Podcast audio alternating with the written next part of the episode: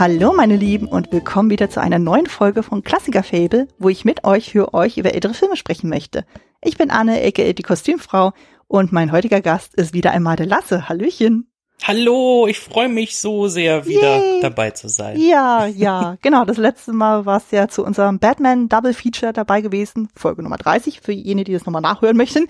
Aber für jene, die die Folgen mit dir noch nicht gehört haben sollten, magst du noch mal ein, zwei Worte zu deiner Person sagen, wer du bist, was du so machst, obwohl man dich kennt. Ja, natürlich. Ich bin Lasse Vogt. Äh, Im Moment wohne ich in Hamburg und arbeite als Copywriter für eine Werbeagentur. Ich bin ansonsten Blogger und Podcaster für verschiedene Sachen und rede sehr gerne über Filme, über TV und über Soundtracks und konsumiere natürlich auch entsprechend alles. Führe auch Komponisteninterviews in meinen Podcasts, Podcasts auf Englisch und auf Deutsch und äh, habe auch einen YouTube-Kanal, wo ich ab und zu irgendwelchen Blödsinn mache.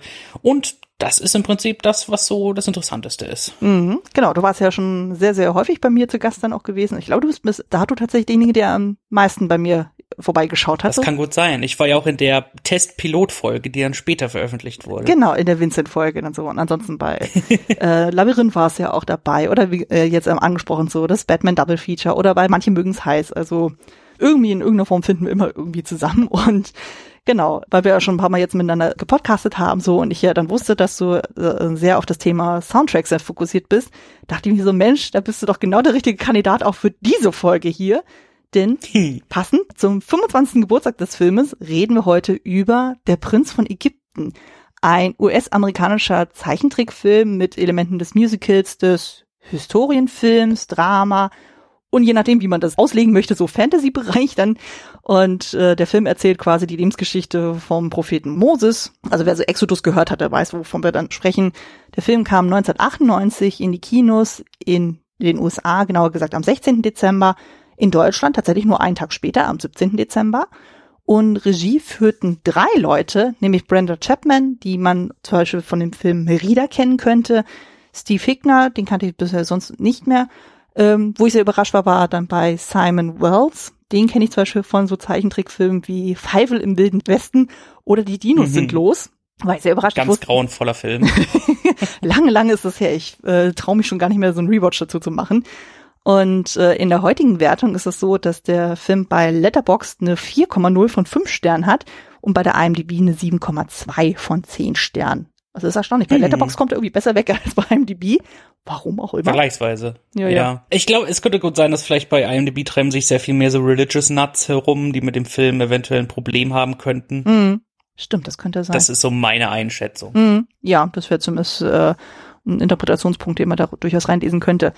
Genau, kommen wir mal zum Vorverständnis des Films. Also was war denn so dein erster Berührungspunkt mit dem Film, beziehungsweise mit dem Bibelstoff? Ich glaube, darauf müssen wir auch so ein ganz kleines bisschen eingehen. Da kann ich mich tatsächlich noch sehr gut dran erinnern. Ich weiß leider nicht mehr, wie alt ich war, aber wir waren irgendwann bei meinen Großeltern in Brunsbüttel zu Besuch mhm. und der lief im Fernsehen und wir haben irgendwo mittendrin reingeschaltet. Ich weiß nicht mehr an welcher Stelle, aber auf jeden Fall, hey, Zeichentrick, bleiben wir dabei, weil wir sind Kinder. Mhm. Und unsere Eltern saßen irgendwo außerhalb im Nebenzimmer oder in der Nähe. Und dann sind wir zu der Szene gekommen, wo er das Flusswasser in Blut verwandelt. Oh. Und dann hört man ja die, die Leute dann so, oh, das ist Blut. Und dann rufen die alle durcheinander und unsere Eltern von ihm an, ohne hinzugucken, mach das aus.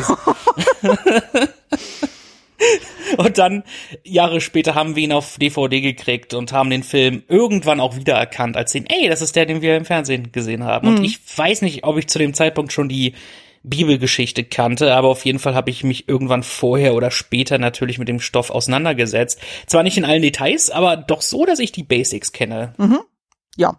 Ähm, bei mir ist es so, das ist tatsächlich einer der Filme, die ich im Kino tatsächlich gesehen hatte, also 98. Oh. Das war ja dann so, da muss ich so 11, 12 gewesen sein, roundabout.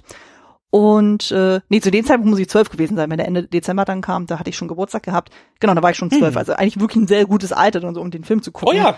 Und äh, ich weiß noch so, ich meine, ich bin ja auch in einem Haushalt aufgewachsen, wo das Thema Bibel, Religion und sowas jetzt nicht so Thema war. Und ähm, ja, das war so die Feierste, so Scheidungskind, man geht mit Kind sehr viel ins Kino und ladida. Und da haben wir halt diesen Film auch gesehen so. Und ich weiß noch, ich war so, wow, so mindblow-mäßig. Das war so ein Brett von Film. Also es hat auch wirklich Jahre, Jahre später noch Eindruck hinterlassen. Und dann ist er so ein bisschen in Vergessenheit geraten, weil ich weiß, wir hatten die definitiv nicht zu Hause auf DVD oder ähnlichen. Dann irgendwann so im Schulunterricht, äh, weiß ich noch, so kam dieses Lied Let My People Go mal auf und so. Also daher kannte ich den Bibelstoff zumindest, aber so konkrete Geschichte habe ich auch nie gelesen. Und hm. äh, wirklich wieder drauf gestoßen bin ich durch ein Metal-Cover äh, von den beiden YouTubern Caleb Hiles und Jonathan Young, die ja quasi das komplette Album äh, in Metal-Version nochmal umgesetzt haben. So und da dachte ich so, oh. oh mein Gott, das passt wie die Faust aufs Auge. Also so die ersten beiden Lieder, die ich hier gehört hatte, waren The Plagues und Playing with the äh, Big Boys. Und das yes. als Metal-Version klingt so geil. Also ich packe das in die Shownotes rein, damit ihr es nachhören könnt. Es ist so großartig. das lohnt sich auf jeden Fall. Also man könnte, äh, man könnte es nicht glauben, aber gerade so das so als Metal-Version, das haut so richtig, richtig rein. Das macht richtig Laune. Also und äh, kann ich vorstellen. Ja, also macht einfach, aber ich denke mal, auf das Thema Musik kommen wir später auch nochmal genauer zu sprechen. Yes. Ähm, genau, wir wollen erstmal so ein bisschen voranschreiten, so. Wir wollen natürlich hier auf den Inhalt des Films auch eingehen. An dieser Stelle natürlich vorab, wir spoilern das Ganze natürlich. Also für alle, die diesen Film noch nicht gesehen haben sollten, macht äh, den Podcast kurz nochmal aus, guckt euch den Film an und dann kommt ihr nochmal wieder. Genau. Worum geht's in Der Prinz von Ägypten? Also, im alten Ägypten wähnt sich der junge Mann Moses als jüngerer Bruder des Prinzen Ramses. Allerdings findet er bald heraus, dass er als Findelkind von der Familie des Pharaos aufgenommen wurde. In Wirklichkeit gehört er zum Volk der Hebräer, welche als Sklaven unter den Ägyptern leiden. Als Moses versehentlich einen Mord begeht, flieht er in die Wüste und findet dort unter freien Menschen ein neues Heim und eine Familie. Doch dann spricht Gott selbst zu ihm, befreie mein Volk aus der Sklaverei. Moses kehrt nach Ägypten zurück, um sich seinem Bruder zu stellen und sein Volk in die Freiheit zu führen mit einer großen Macht im Rücken. Mhm. Ja, sehr episch, sehr groß und so, aber äh, ja, es ist einfach eine sehr, sehr heftige Geschichte auch, so, wenn man das auch so in den Bildern dann sieht. Und genau damit gehen wir direkt zum Punkt Trivia über. Was waren denn so bei der Recherche so die Fun Facts, die du gelesen hast, wo du dachtest, ach Mensch, das wusstest du gar nicht, das hat dich am meisten überrascht oder das fandest du besonders herausragend? Eine Trivia, auf die ich gestoßen bin, ist diejenige, dass der Film ironischerweise in Ägypten verboten ist. Mhm. das fand ich dann doch sehr interessant und ich kann es ungefähr verstehen, weil, naja, die, die Ägypter kommen nicht besonders gut weg von der Geschichte her und ähm, ich weiß nicht, vielleicht haben die auch ein Problem damit, inwiefern da die Kultur dargestellt wird mit Songs und so weiter und so fort, aber äh, ich, ich weiß es nicht ganz genau. Also das wäre auf jeden Fall eine meiner Lieblingstrivias. Mhm. Ich glaube, es hat auch ein bisschen was mit der Religion auch zu tun. Also das ist ja nicht nur Ägypten dann gewesen, sondern noch ein paar andere. Und ich weiß nicht mehr, in welchem Religionssektor das war. Also wie gesagt, ich bin da, was Religion betrifft, da bin ich so, so absolute Laien. Da habe ich irgendwie gelesen von wegen so, ja, es gibt so gewisse Religionen, ich meine, klar, so dass Gott irgendwie nicht abgebildet werden soll, das ist ja eine Sache, aber es gibt anscheinend auch Religionen, wo sogar gesagt wird, dass selbst Moses nicht bildlich dargestellt werden darf. Und da ist natürlich dieser Film ja da so ein Dorn im Auge im wahrsten Sinne des Wortes. Und da könnte ich mir vorstellen, dass das eventuell noch mit eine Rolle gespielt haben könnte. Aber ich weiß es nicht so genau. Ja. Ne? Das, das äh, wäre durchaus äh, eine Möglichkeit, genau. Puh. Ach je. Und ähm, dann gibt es noch so eine schöne Trivia. Und zwar, dass es dies einer von zwei Fällen ist, wo ein Ex-Batman Moses spielt. Mhm. Und zwar ist es halt hier ja, Val Kilmer ist hier die englische ähm, Sprechstimme von Moses. Mhm. Und der war ja in äh, Batman Forever, schließlich Bruce Wayne und Batman. Und dann Jahre später spielte Christian Bale Moses in Ridley Scotts Exodus. Mhm. Und das, das fand ich dann doch sehr lustig, dass, oh, zwei Ex-Batman. Mhm. Ja, ist, oh, Exodus hast du ja mehr im Vorgespräch auch erzählt gehabt, das ist echt ein grottiger Film, den sollte man äh, sehr elegant wirklich, ignorieren das ist echt einer von diesen Filmen, wo du merkst, dass eigentlich die Macher haben ein totales Desinteresse an der Story mhm. letztendlich. Wo ich mich frage, warum haben die diesen Film überhaupt gemacht? Mhm. Weil es ist einfach nur, weil äh, optisch sieht es einfach aus, es sieht aus wie Kingdom of Heaven im Prinzip. Es hat auch diese hässlichen Farbfilter und all das. Es ist schauspielerisch nichts Besonderes. Vor allem das Geile ist wirklich ein paar Jahre später nur wäre der Film so nicht mehr machbar gewesen, weil es ist alles einfach so ein White-Gewosche. Mhm. Unter anderem John Turturro spielt zum Beispiel den Pharao und ähm, verschiedene Leute, aber alle diese Leute halt ganz offensichtlich halt weiße größtenteils. Es gibt eines, also zwei Einfälle von dem Film, die, die ich ganz cool fand. Mhm. Und zwar einmal die Interpretation von Gott, weil dort ist die Interpretation so ein kleines Kind mit im Prinzip in, mit einem Tobsuchtsanfall. Oha. Was die ganze Zeit so rumnörgelt und so weiter. Also die, äh, die Interpretation fand ich interessant. Und dann, wie es mit den Plagen losgeht, ist ganz mm. cool. Weil dort sieht man dann, wie Krokodile Fische angreifen und zerfleischen. Dadurch wird das Wasser blutig und dadurch kommen dann die Frösche aus dem Fluss. Mm. Und da dachte ich so, oh, das ist cool. Mhm. Und aber ansonsten ist der Film, ja, ansonsten macht der Film nichts weiter. Und das Ende ist auch total unterwältigend, wo die dann einfach die laufen rum und plötzlich sieht Moses aus wie der Weihnachtsmann und ich schätze mal, okay, waren sie jetzt 40 Jahre unterwegs und dann sieht er irgendwie äh, Baby Gott da in der Menge lächeln und Moses lächelt auch und dann denke ich mir, okay, jetzt sind sie wohl da und dann abspannen. Mhm. Uh, es ist wirklich furchtbar. Ich, ich habe den mit einem meiner Brüder geguckt mhm. und äh, der hat danach zu mir gesagt, Gott, war der langweilig. Und mhm. ja, es ist wirklich, wirklich eine Qual. Zumal man, wenn man auch sehr viel bessere Filmversionen schon hat und diese dann auch gesehen hat. Mhm. No. Möchtest du deinen letzten Fakt noch rausholen? Äh, ja, eine ganz besondere Trivia für dich, exklusiv für deinen Podcast. Yay. und zwar geht es hier um die deutsche Synchronisation. Mhm. Die deutsche Stimme von Ramses lieferte ein gewisser Herr namens Hartwig Rudolz. Und dieser Mann ist ein Freund meiner Familie. Ach, witzig. Die Welt ist klein. Ja, weil, wie du vielleicht weißt, war meine Mutter Musicalsängerin, also war im Sinne von, dass sie jetzt andere Sachen macht. Mhm. Und denn sie war die erste deutsche Christine im Phantom der Oper. Oh. Und Hartwig hat gemeinsam mit ihr gesungen, auch als sie mit mir schwanger war. Also er kannte mich im Prinzip schon ein bisschen, bevor ich ihn kannte. Und, und im Laufe seiner Karriere hat er auch einiges an Synchronarbeit geleistet, darunter eben diesen Film als Ramses. Ach, wie geil. Das ist ja witzig. Aber was erzähle ich hier, wo es doch der Mann persönlich erzählen kann, denn er hat mir freundlicherweise seine Erfahrung mit dem Projekt und noch einiges mehr geschildert.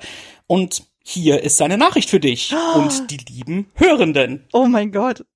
Ja, hallo, hier ist der Hardy Rudolz. Ich bin von Beruf her Musicaldarsteller gewesen und Regisseur und Produzent und habe Bücher geschrieben, also Drehbücher und habe meinen Beruf als Berufung gesehen. Also ich war ein vollbrennender Sänger, Schauspieler, Tänzer und später auch Choreograf und eben, wie ich sagte, schon Regisseur, habe auch Festspiele geleitet. Ja, und habe ganz viel Synchron gemacht. Vielleicht kennen mich noch einige durch die Sesamstraße. Ich glaube, da habe ich 400 Lieder gesungen, habe ganz viele Rollen gespielt und habe äh, auch sogar Synchronregie mit Kindern gemacht, was besonders spannend war.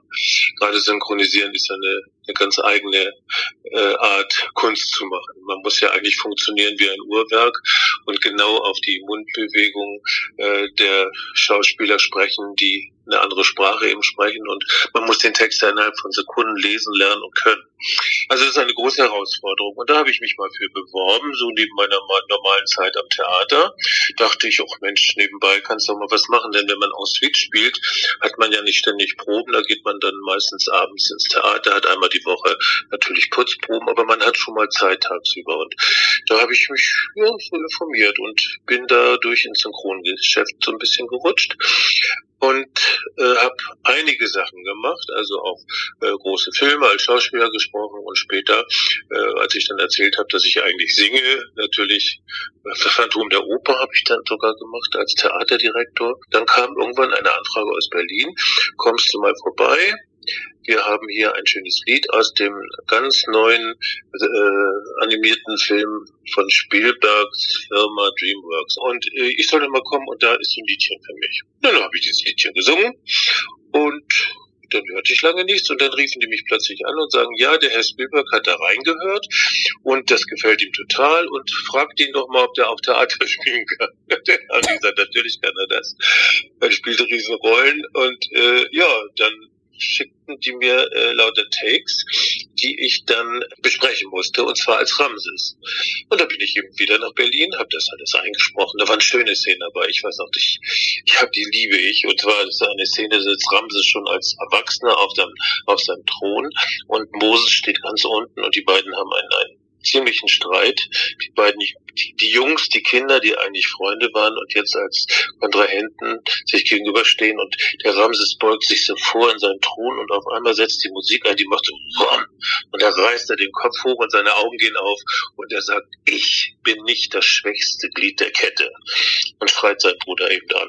Und ich weiß, das war musikalisch so toll und ich habe das so empfunden. Und ah, ich fand das richtig klasse. Naja, auf jeden Fall wurde das wohl eingeschickt. Und dann habe ich eigentlich nichts mehr gehört und dachte, na ja, dann habe ich dem Spielwerk wohl doch nicht gefallen. Hab dann auch gar nicht mehr nachgehakt. Und irgendwann hieß es, wir gehen mal ins Kino. Da sitzen wir so im Kino, Vorfilm, Popcorn wird genascht. Es kommen lauter so Werbefilmchen, ne, für die nächst was kommen wird. Dann ganz groß Dreamworks, äh, Prince of Egypt und ganz klasse. Und dann werden Großnette gezeigt. Und genau, dem ich gerade erzähle, und ich, wow. Und plötzlich sagt äh, mein Freund, wie? Das ist doch, das bist doch du. Ich sag, was? Ja, das ist deine Stimme.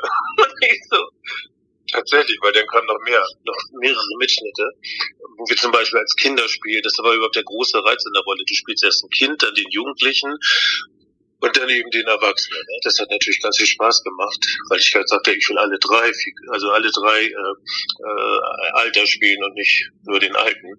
Und äh, ja, dann gingen wir nach Hause und dann habe ich da im Studio angerufen in Berlin und gesagt, kann das sein? Ich sitze im Kino, das bin doch ich. Ja, wieso? Du hast doch die Rolle bekommen. Ich sage, ich habe überhaupt nichts bekommen. Ich habe nie Bescheid bekommen. Ich weiß gar nicht, dass ich das machen soll. Setzt mich meine Stimme ein und es läuft überall in allen Kinos im, im deutschsprachigen Raum. Und, so, äh, und eine meiner allerbesten Freundinnen, die arbeitete bei einer Synchronfirma, Berliner Synchron, und die sagte, wow, jetzt hast du Glück gehabt. Ich sag, wieso? Weil ich die Rolle bekommen habe. Nein, sagt sie, die haben mit deiner Stimme ja schon gearbeitet und du hast noch gar nicht unterschrieben. Da müssen sie jetzt aber zahlen. ich hatte doch gar keine Ahnung davon. Und wenn ich ehrlich bin, mir ging es da auch gar nicht ums Geld, sondern einfach um die Sache es macht natürlich unheimlich Spaß, wenn du so einen Film synchronisierst und, und auch dann noch eben von einem Spielberg ausgesucht wirst. Ich habe ihn natürlich nie kennengelernt, aber da werden immer Bänder hin und her geschickt. Ich habe das ganz oft gehabt, so wenn ich für Rollen vorgesprochen habe, dass dann diese Bänder äh, nach die USA gingen und dann riefen dich manchmal zurück, sogar dann irgendwann nachts war irgendjemand am Telefon, von dem du überhaupt nicht wusstest, wer das war. und dich dann groß lobten und war, war immer sehr spannend, muss ich sagen. Ja, und dann bin ich nach Berlin in das Studio und dann habe ich alles, ich glaube, an einem Tag gemacht und, und fertig. Ist schon komisch, wenn man da rausgeht und sagt, habe ich das jetzt alles gemacht? War das denn jetzt richtig? Und so, man hat ja da, man steht ja eben in diesem Synchronstudio. Du bist in einem riesigen Raum mit verschiedenen Raummöglichkeiten, also ob es jetzt innen drin äh, gesprochen wird oder draußen auf der Straße oder Gehalt oder oder es müssen ja verschiedene Räumlichkeiten dargestellt werden. Und dann sieht man immer in großen Studios eine riesige Leinwand. Das war natürlich hier so.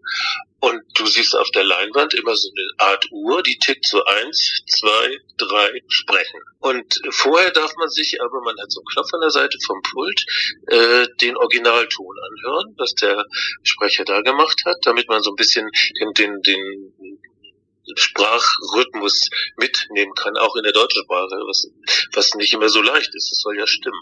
Man kann später die, die Stimmen hin und her ziehen, dass es wirklich lippensynchron wird, aber das ist für den Cutter, das ist meistens eine Dame, die neben dir sitzt, auch schon schwierig. Die gucken haargenau, wie du jetzt synchron gesprochen hast, oder die sagt, nee, ist gut, und dann sage ich, aber das war doch ein bisschen asynchron. Nee, du warst super, du hast durchweg zwei Felder zu früh gesprochen. Das heißt, ich schiebe das einfach zurück und dann passt das. Das kann ich sehen. Ich habe keine, ich war ja auch noch nicht so versiert, ne? Aber, äh, toll. Und die sagte, oh, ich liebe dich. Du machst das so, dass ich immer den Gesangtag einfach nur zwei Felder zurückschieben muss, also zwei Bilder, und dann sitzt das Haar genau drauf. Meine, ich muss sagen, gestehen, das Singen und so war überhaupt gar kein Problem für mich. Für mich war es schwer, wenn ich gespielt habe, weil ich ja spielen wollte. Ich wollte ja auch wirklich Emotionen geben. Den Text, den liest du ja einmal, zweimal und dann musst du den schon draufsammeln. Und manchmal gibt's Text, das sind nur zwei Sätze. Das geht natürlich. Aber dann hast du auch Text, das sind dann gleich so zehn Sätze hintereinander weg oder so. Warum das so ist, weiß ich nicht. Die sparen dann wahrscheinlich Geld, weil du wirst pro Take bezahlt. Nur hierbei war das natürlich anders. Die Gage war als für die gesamte Rolle. Ja, und so kam das zustande. Und dann, ja, saß ich irgendwann im Kino und ja, ist natürlich toll, wenn du das dann siehst und im Nachspann siehst du dann deinen Namen. Meine Mutter ist vor acht Jahren gestorben und die war die Einzige, die immer mal anrief und sagt, ich hab dich wieder gesehen, mein Kind, du hast wieder den Ramses gespielt, den Bösen. und kam ja mal zu Ostern, ne? Ja. Aber ich muss, muss sagen, ist ein toller Film, ist schön gemacht und, und hat viel Spaß gemacht. Und ich habe dann jahrelang äh, synchron, also gesprochen bei, bei Sesamstraße eben, gesprochen und gesungen. Dann hatte ich eine sehr gute Freundin, die, die Beate Hasenau, die ist leider schon gestorben, eine ganz bekannte äh, Synchron, also Schauspielerin sowieso äh, und Synchronsprecherin. Die hat also immer so ganz tiefe Stimmen gesprochen, so eine Stimme hatte die. Ich habe gesagt, Beate, weil sie hat auch Synchronregie gemacht und mich dann angefragt. Sag ich, Beate, was synchronisierst du denn so meist? Mit der Stimme sagte sie, ja, äh, Nutten, schwarze Nutten und Nutten. das war so ihr Humor, ne, weil sie hatte so eine Stimme. Ein ganz lieber Mensch, leider zu früh gestorben. Und die hat mich dann geholt für, für viele äh, Synchronsachen. Keine großen Rollen, also sagen wir mal, das war dann so Nachmittag oder so, ne? Aber so konnte ich eben in das Ganze so ein bisschen reinschnuppern und, und auch sagen, ich konnte das nachher auch, ne? Aber es ging nie, nie, nie diese Angst weg, wenn du da stehst und du musst sprechen, hinten ist Regie, die sind dann hinter Glas, du hörst auch nicht, was die über dich reden. die diskutieren dann halt und man denkt mal, was ist denn jetzt, was jetzt gut, was nicht gut oder was meckern die da rum, da kommt gut oder nochmal. Und man möchte als Künstler auch sagen, darf ich das mal hören oder so, ne? Und äh, das ist schon schwierig. Aber nachher wird man dann schon sehr cool. Ich bin einfach nur so, wenn ich den Text lese und es sind da mehr als fünf Sätze, dann macht das bei mir schon so leicht zu. Und das, das war wahrscheinlich nicht, nicht so gut. Also es gibt ja Leute, die sind ja nur noch im Synchrongeschäft und die machen das super. Die können wohl wahrscheinlich so ganz locker das abnehmen. Bei mir ist es nicht so. Aber egal. Ich habe es gemacht, ganz viele Sachen. Es hat mir ganz viel Spaß gemacht und Prince of Egypt war eben einer der, der schönsten und größten Sachen für mich. Oh mein Gott, ist das geil. Dankeschön, Dankeschön. Sehr gerne und ich bedanke mich hiermit ein weiteres Mal bei Hartwig Rudolz für seine Zeit und seine Geschichten. Das war wirklich nett von ihm. Oh, super, super. Vielen, vielen, vielen Dank. Also das ist quasi so ein bisschen jetzt so vor Weihnachtsgeschenk, nach Weihnachtsgeschenk, je nachdem, wann diese Folge erscheinen wird. Mal gucken. Aber spätestens vor, äh, vor Jahreswechsel so äh, hatte diese Folge auf jeden Fall. Ach, das ist ja cool. Das ist immer echt noch was Ungewöhnliches. Yay! Ja, ja, exklusiv für deinen Podcast. Yay. Da freue ich mich, dass ich dich überraschen konnte. Ja, absolut. Ich dachte so, du hattest es ja schon im Vorgespräch oder so in der Vorbereitung so angekündigt. Nicht so, was zur Hölle hat er denn in der Vorbereitung? Aber du hast ja wirklich nichts verraten. Das ist ja, das ist ja aber cool. Abgefahren. Yay, ich freue mich, ich freue mich so. Und, ähm, oh Gott, ich weiß, Sehr, sehr gerne. ja, ja, oh Gott, ich weiß gar nicht, wie ich das jetzt alles toppen kann. ähm, ja, nee, aber ich, äh, ich habe tatsächlich auch ein paar Sachen dann gefunden so und war dann auch sehr, sehr überrascht. Also die Idee überhaupt zu diesem Film stammte ja von dem damaligen Disney-Chef Jeffrey Katzenberg. Er kannte ja den Film aus den 50ern, die zehn Gebote, und dachte sich, Mensch, das müssen wir doch eigentlich mal in Zeichentrickversion mal umsetzen. Aber damals, als er noch bei Disney war, so ähm, eckte er mit dieser Idee so ein bisschen an, weil man ja gesagt hat, so, nee, Thema Religion, da wollen wir uns nicht die Finger dran verbrennen, na die da so. Und ähm, ja, hat man so unter den Tisch fallen lassen und dann 94 wurde ja DreamWorks ja gegründet, was ja auch so Filme wie rausgebracht hat, wie er eben die Shrek-Filme, How to Train Your Dragon und solche Sachen.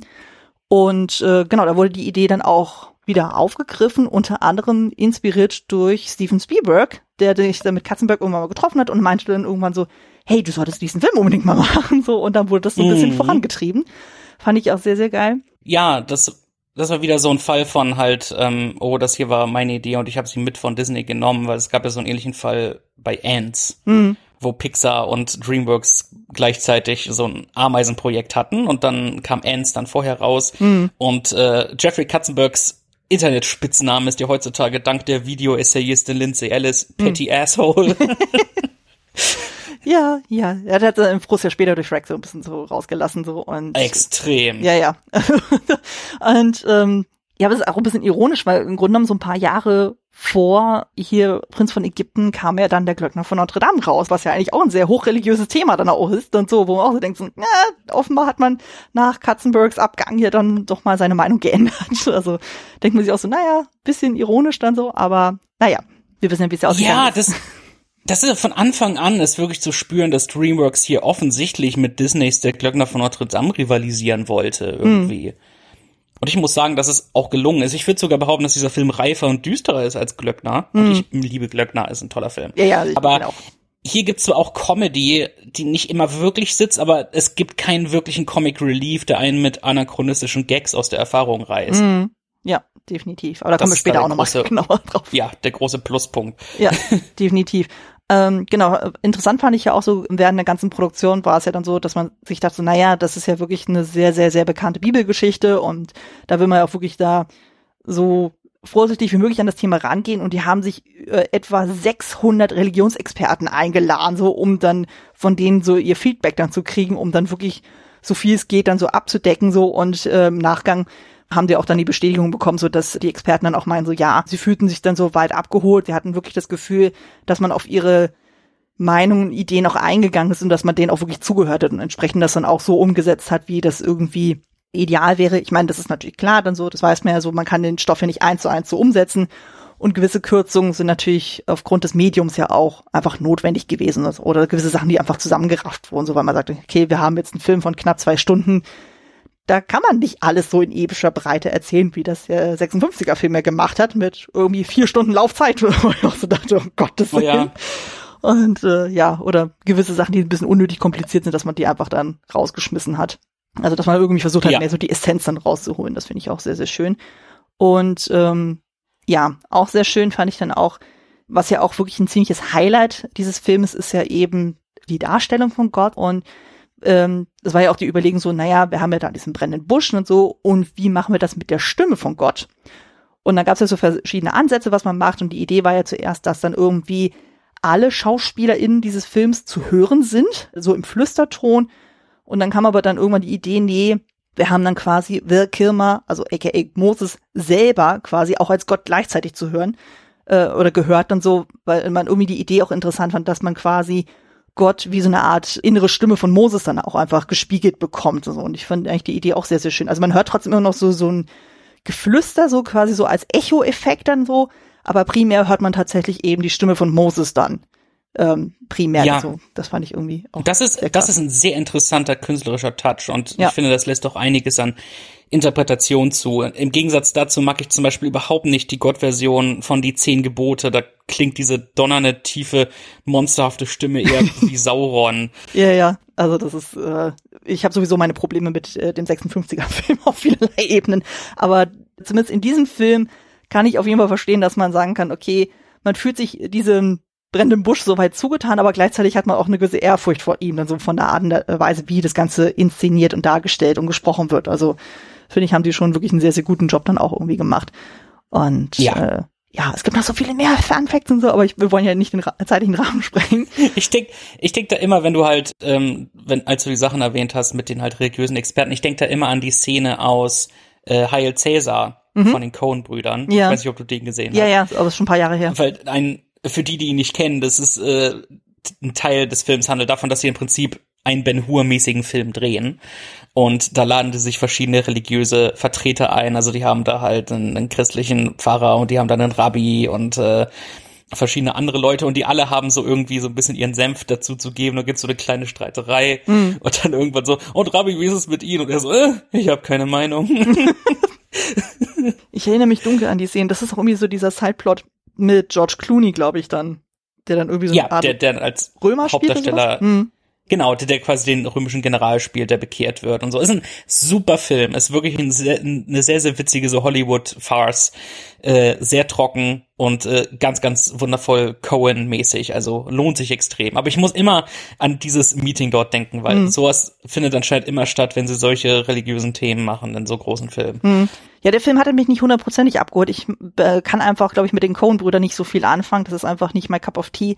Äh, was aber Ja. bei uns dann, so- ich habe den mit meinem Mann zusammengeguckt, so, was aber bei uns beiden sehr, sehr hängen geblieben ist, ist ja dann die Szenerie mit Ralph Fiennes und Elton Ehrenreich, äh, heißt er ja, glaube ich. Oh ja, Genau, während dieses, wenn das bloß so einfach wäre und die ja versuchen die ganze Zeit diesen Satz neu zu machen und das ist bei uns so im, ja, so im Alltag so eingepflanzt, so wenn dann irgendwelche äh, Situationen sind, benutzen wir auch gerne so diesen Spruch, wenn das bloß so einfach wäre. das passt Oh ja. einfach so gut. extrem. Ja, oh ja. mein Gott. Ja, ähm, aber wir kommen gerade ein bisschen vom Film wieder ab, so äh, kommen wir mal wieder zurück zum Prinz von Ägypten.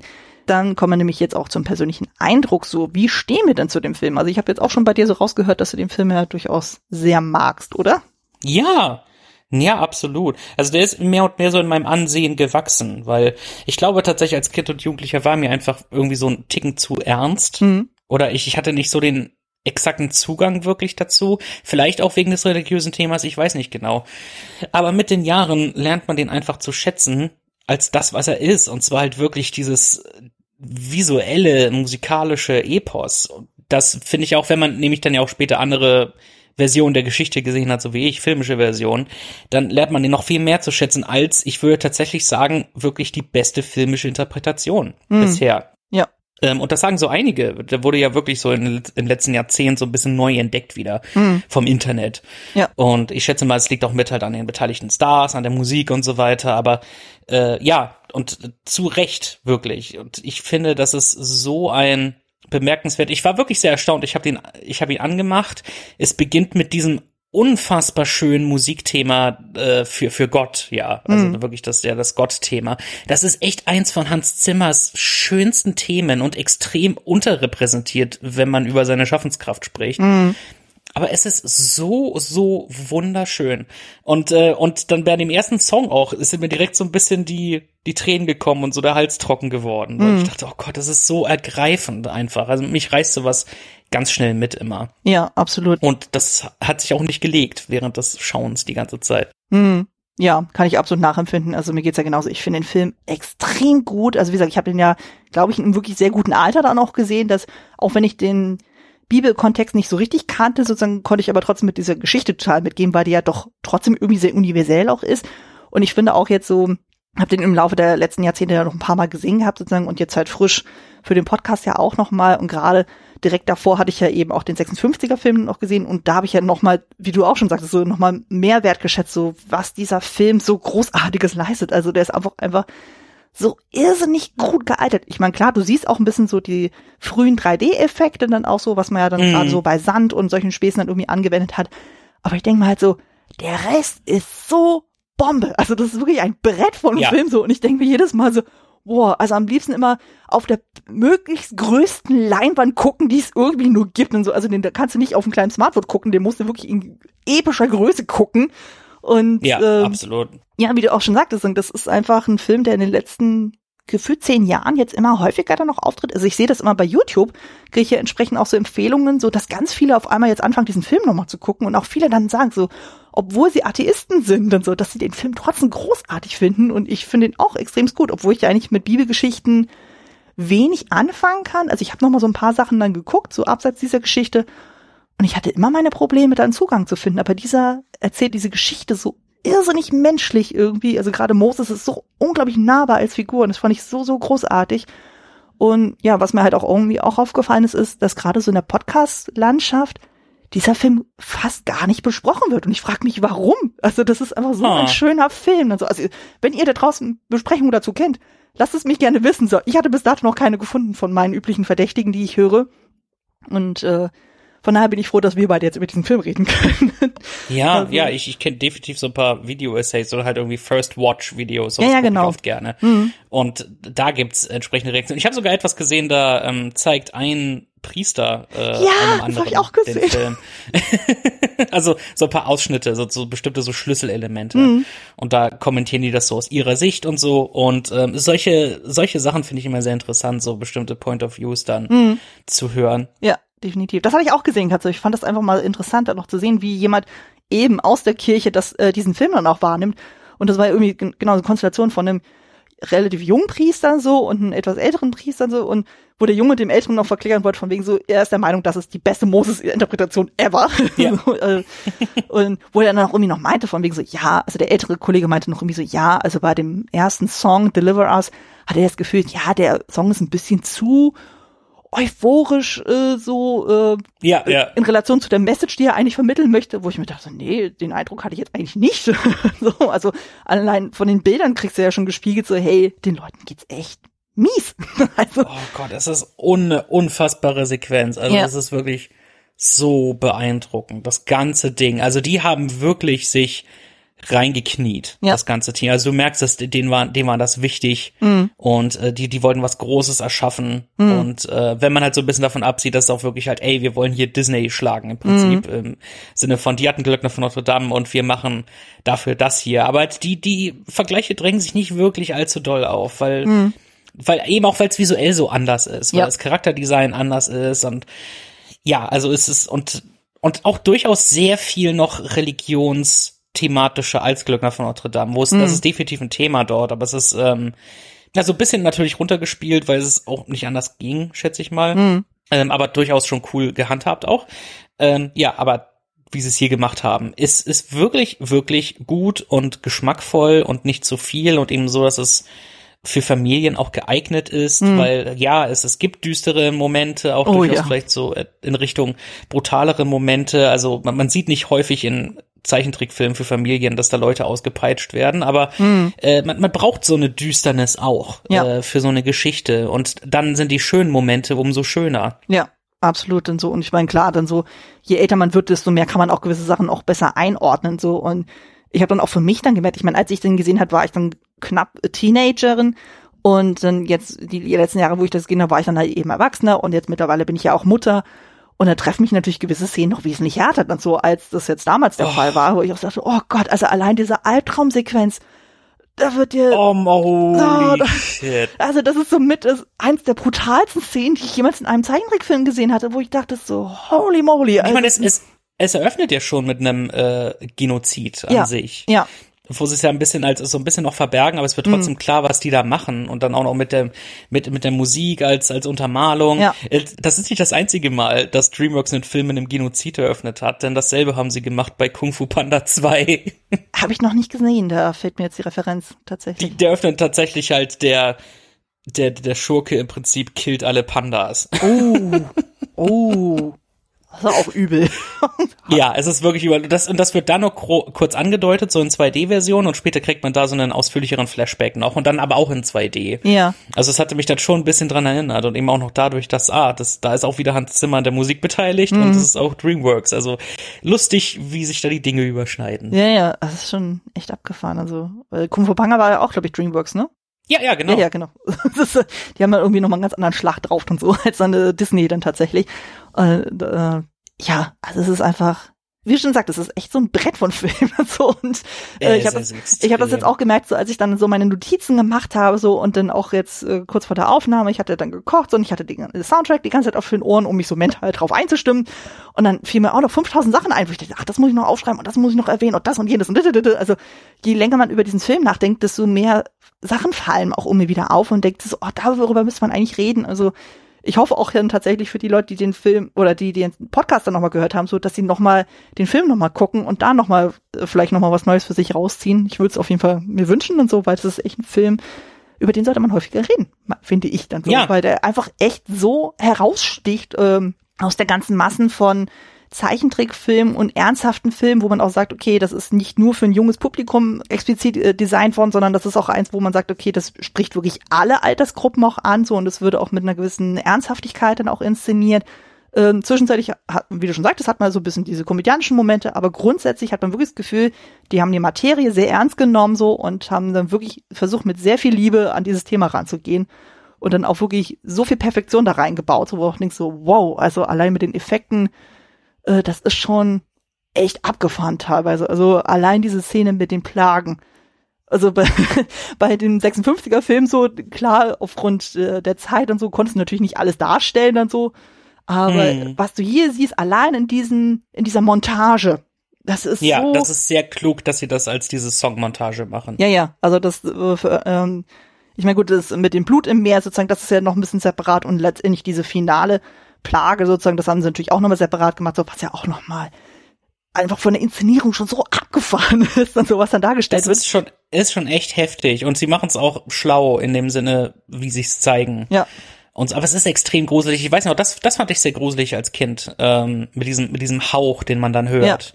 Und, und so weiter. Und ich habe nicht hundertprozentig verstanden, was passiert, aber es Hm. war ungut. Also das, das wusste ich auf jeden Fall. Ja, also es ist, ähm, und das ist auch eine fiese Geschichte. Also es ist wirklich halt dieser fiese finale Schlag dann. Hm. Und eben ja auch wirklich die, die große Rache, ja, letztendlich. Hm. Ja. Und das ist, ja, und das, das muss auch entsprechend wuchtig sein, aber es ist halt so viel effektiver, wenn man dann halt den Aftermath sieht mit Ramses und seinem Sohn. Hm.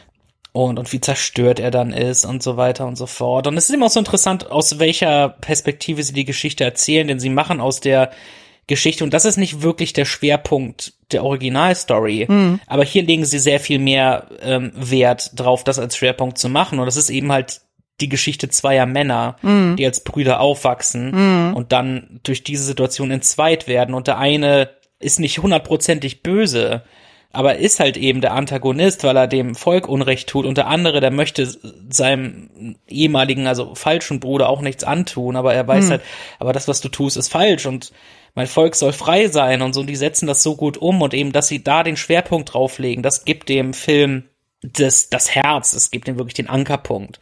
Und das, das ist das, was ihn so ein bisschen mehr von anderen Versionen, obwohl die, die anderen Filmversionen haben sich auch so auf diese Geschichte ein bisschen mehr gestützt. Gerade auch der, der Ridley Scott-Film ähm, hat da durchaus äh, auch seinen Fokus drauf. Ja.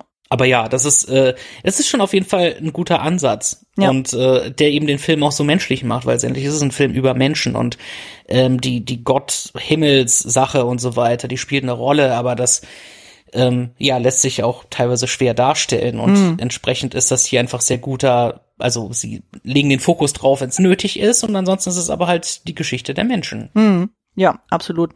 Ich glaube, damit können wir auch tatsächlich zum Analyseteil rübergehen, wo wir ein bisschen so auf Inhalt und Stilmittel auch eingehen. So, was war denn für dich denn so der Hauptpunkt dieser Geschichte? Also worum geht's denn wirklich für dich in erster Linie bei dem Film? Also wie wir schon gesagt haben, so wir sind jetzt beide nicht so fit, was die äh, Bibelgeschichte an sich äh, betrifft, und inwieweit das jetzt eine treue Umsetzung ist oder nicht, aber von dem, was der Film uns vermittelt, was war für dich so die Kernbotschaft?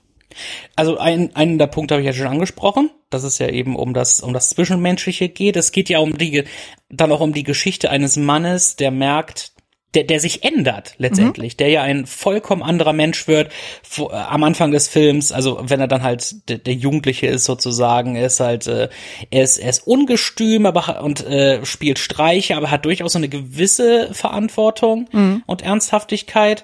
Ähm, weist erst die Sachen zurück, als ihn dann plötzlich seine Schwester anspricht, von der er nichts wusste, du bist unser Bruder, und er so, was? Und stößt sie zurück, aber man merkt halt auch, dass er, als er halt die gefangene Sklavin, die dann später seine Frau wird, als äh, er die dann halt entkommen lässt, dann merkt man ja auch, nee, das ist ein, ein netter Typ. Dann, dann bereut er ähm, die Tat, die er später, äh, also als er wirklich halt den unfreiwilligen Mord begeht, ja letztendlich auf der ähm, auf der Baustelle und so weiter und äh, er ist jetzt ein Outcast selbst. Und ja und eine Art und Weise, wie sie auch in, ja in der Montage erzählen, dann später in dem Song, wie er dann halt ein Teil dieses Wüstenvolkes wird und sich da wohlfühlt, wie sie das zeigen und wie er dann dort eine, eine Frau findet und eine Familie. Und dann eben wie er am Anfang vollkommen erschrocken ist von der Verantwortung, die ihm auferlegt wird, aber dann fasst er Vertrauen und dann müssen die Leute lernen, zu ihm Vertrauen zu fassen. Also letztendlich ist es ein, ein Film über einen Menschen, der lernt, das Richtige zu tun und eben dafür auch große Opfer zu bringen. Und das Opfer sind eben einerseits der, der Wohlstand des Palastes und andererseits aber auch äh, der, der Bruder, den er lieb gewonnen hat. Und am Schluss des Films, gegen den er immer noch keinen schlimmen Groll hegt, also von, auf den er definitiv ärgerlich ist, weil hey, du, du lässt mein Volk nicht gehen und lässt es erst zum Äußersten kommen, aber trotzdem, also im, tief im Inneren halt, hat er ihn trotzdem immer noch lieb.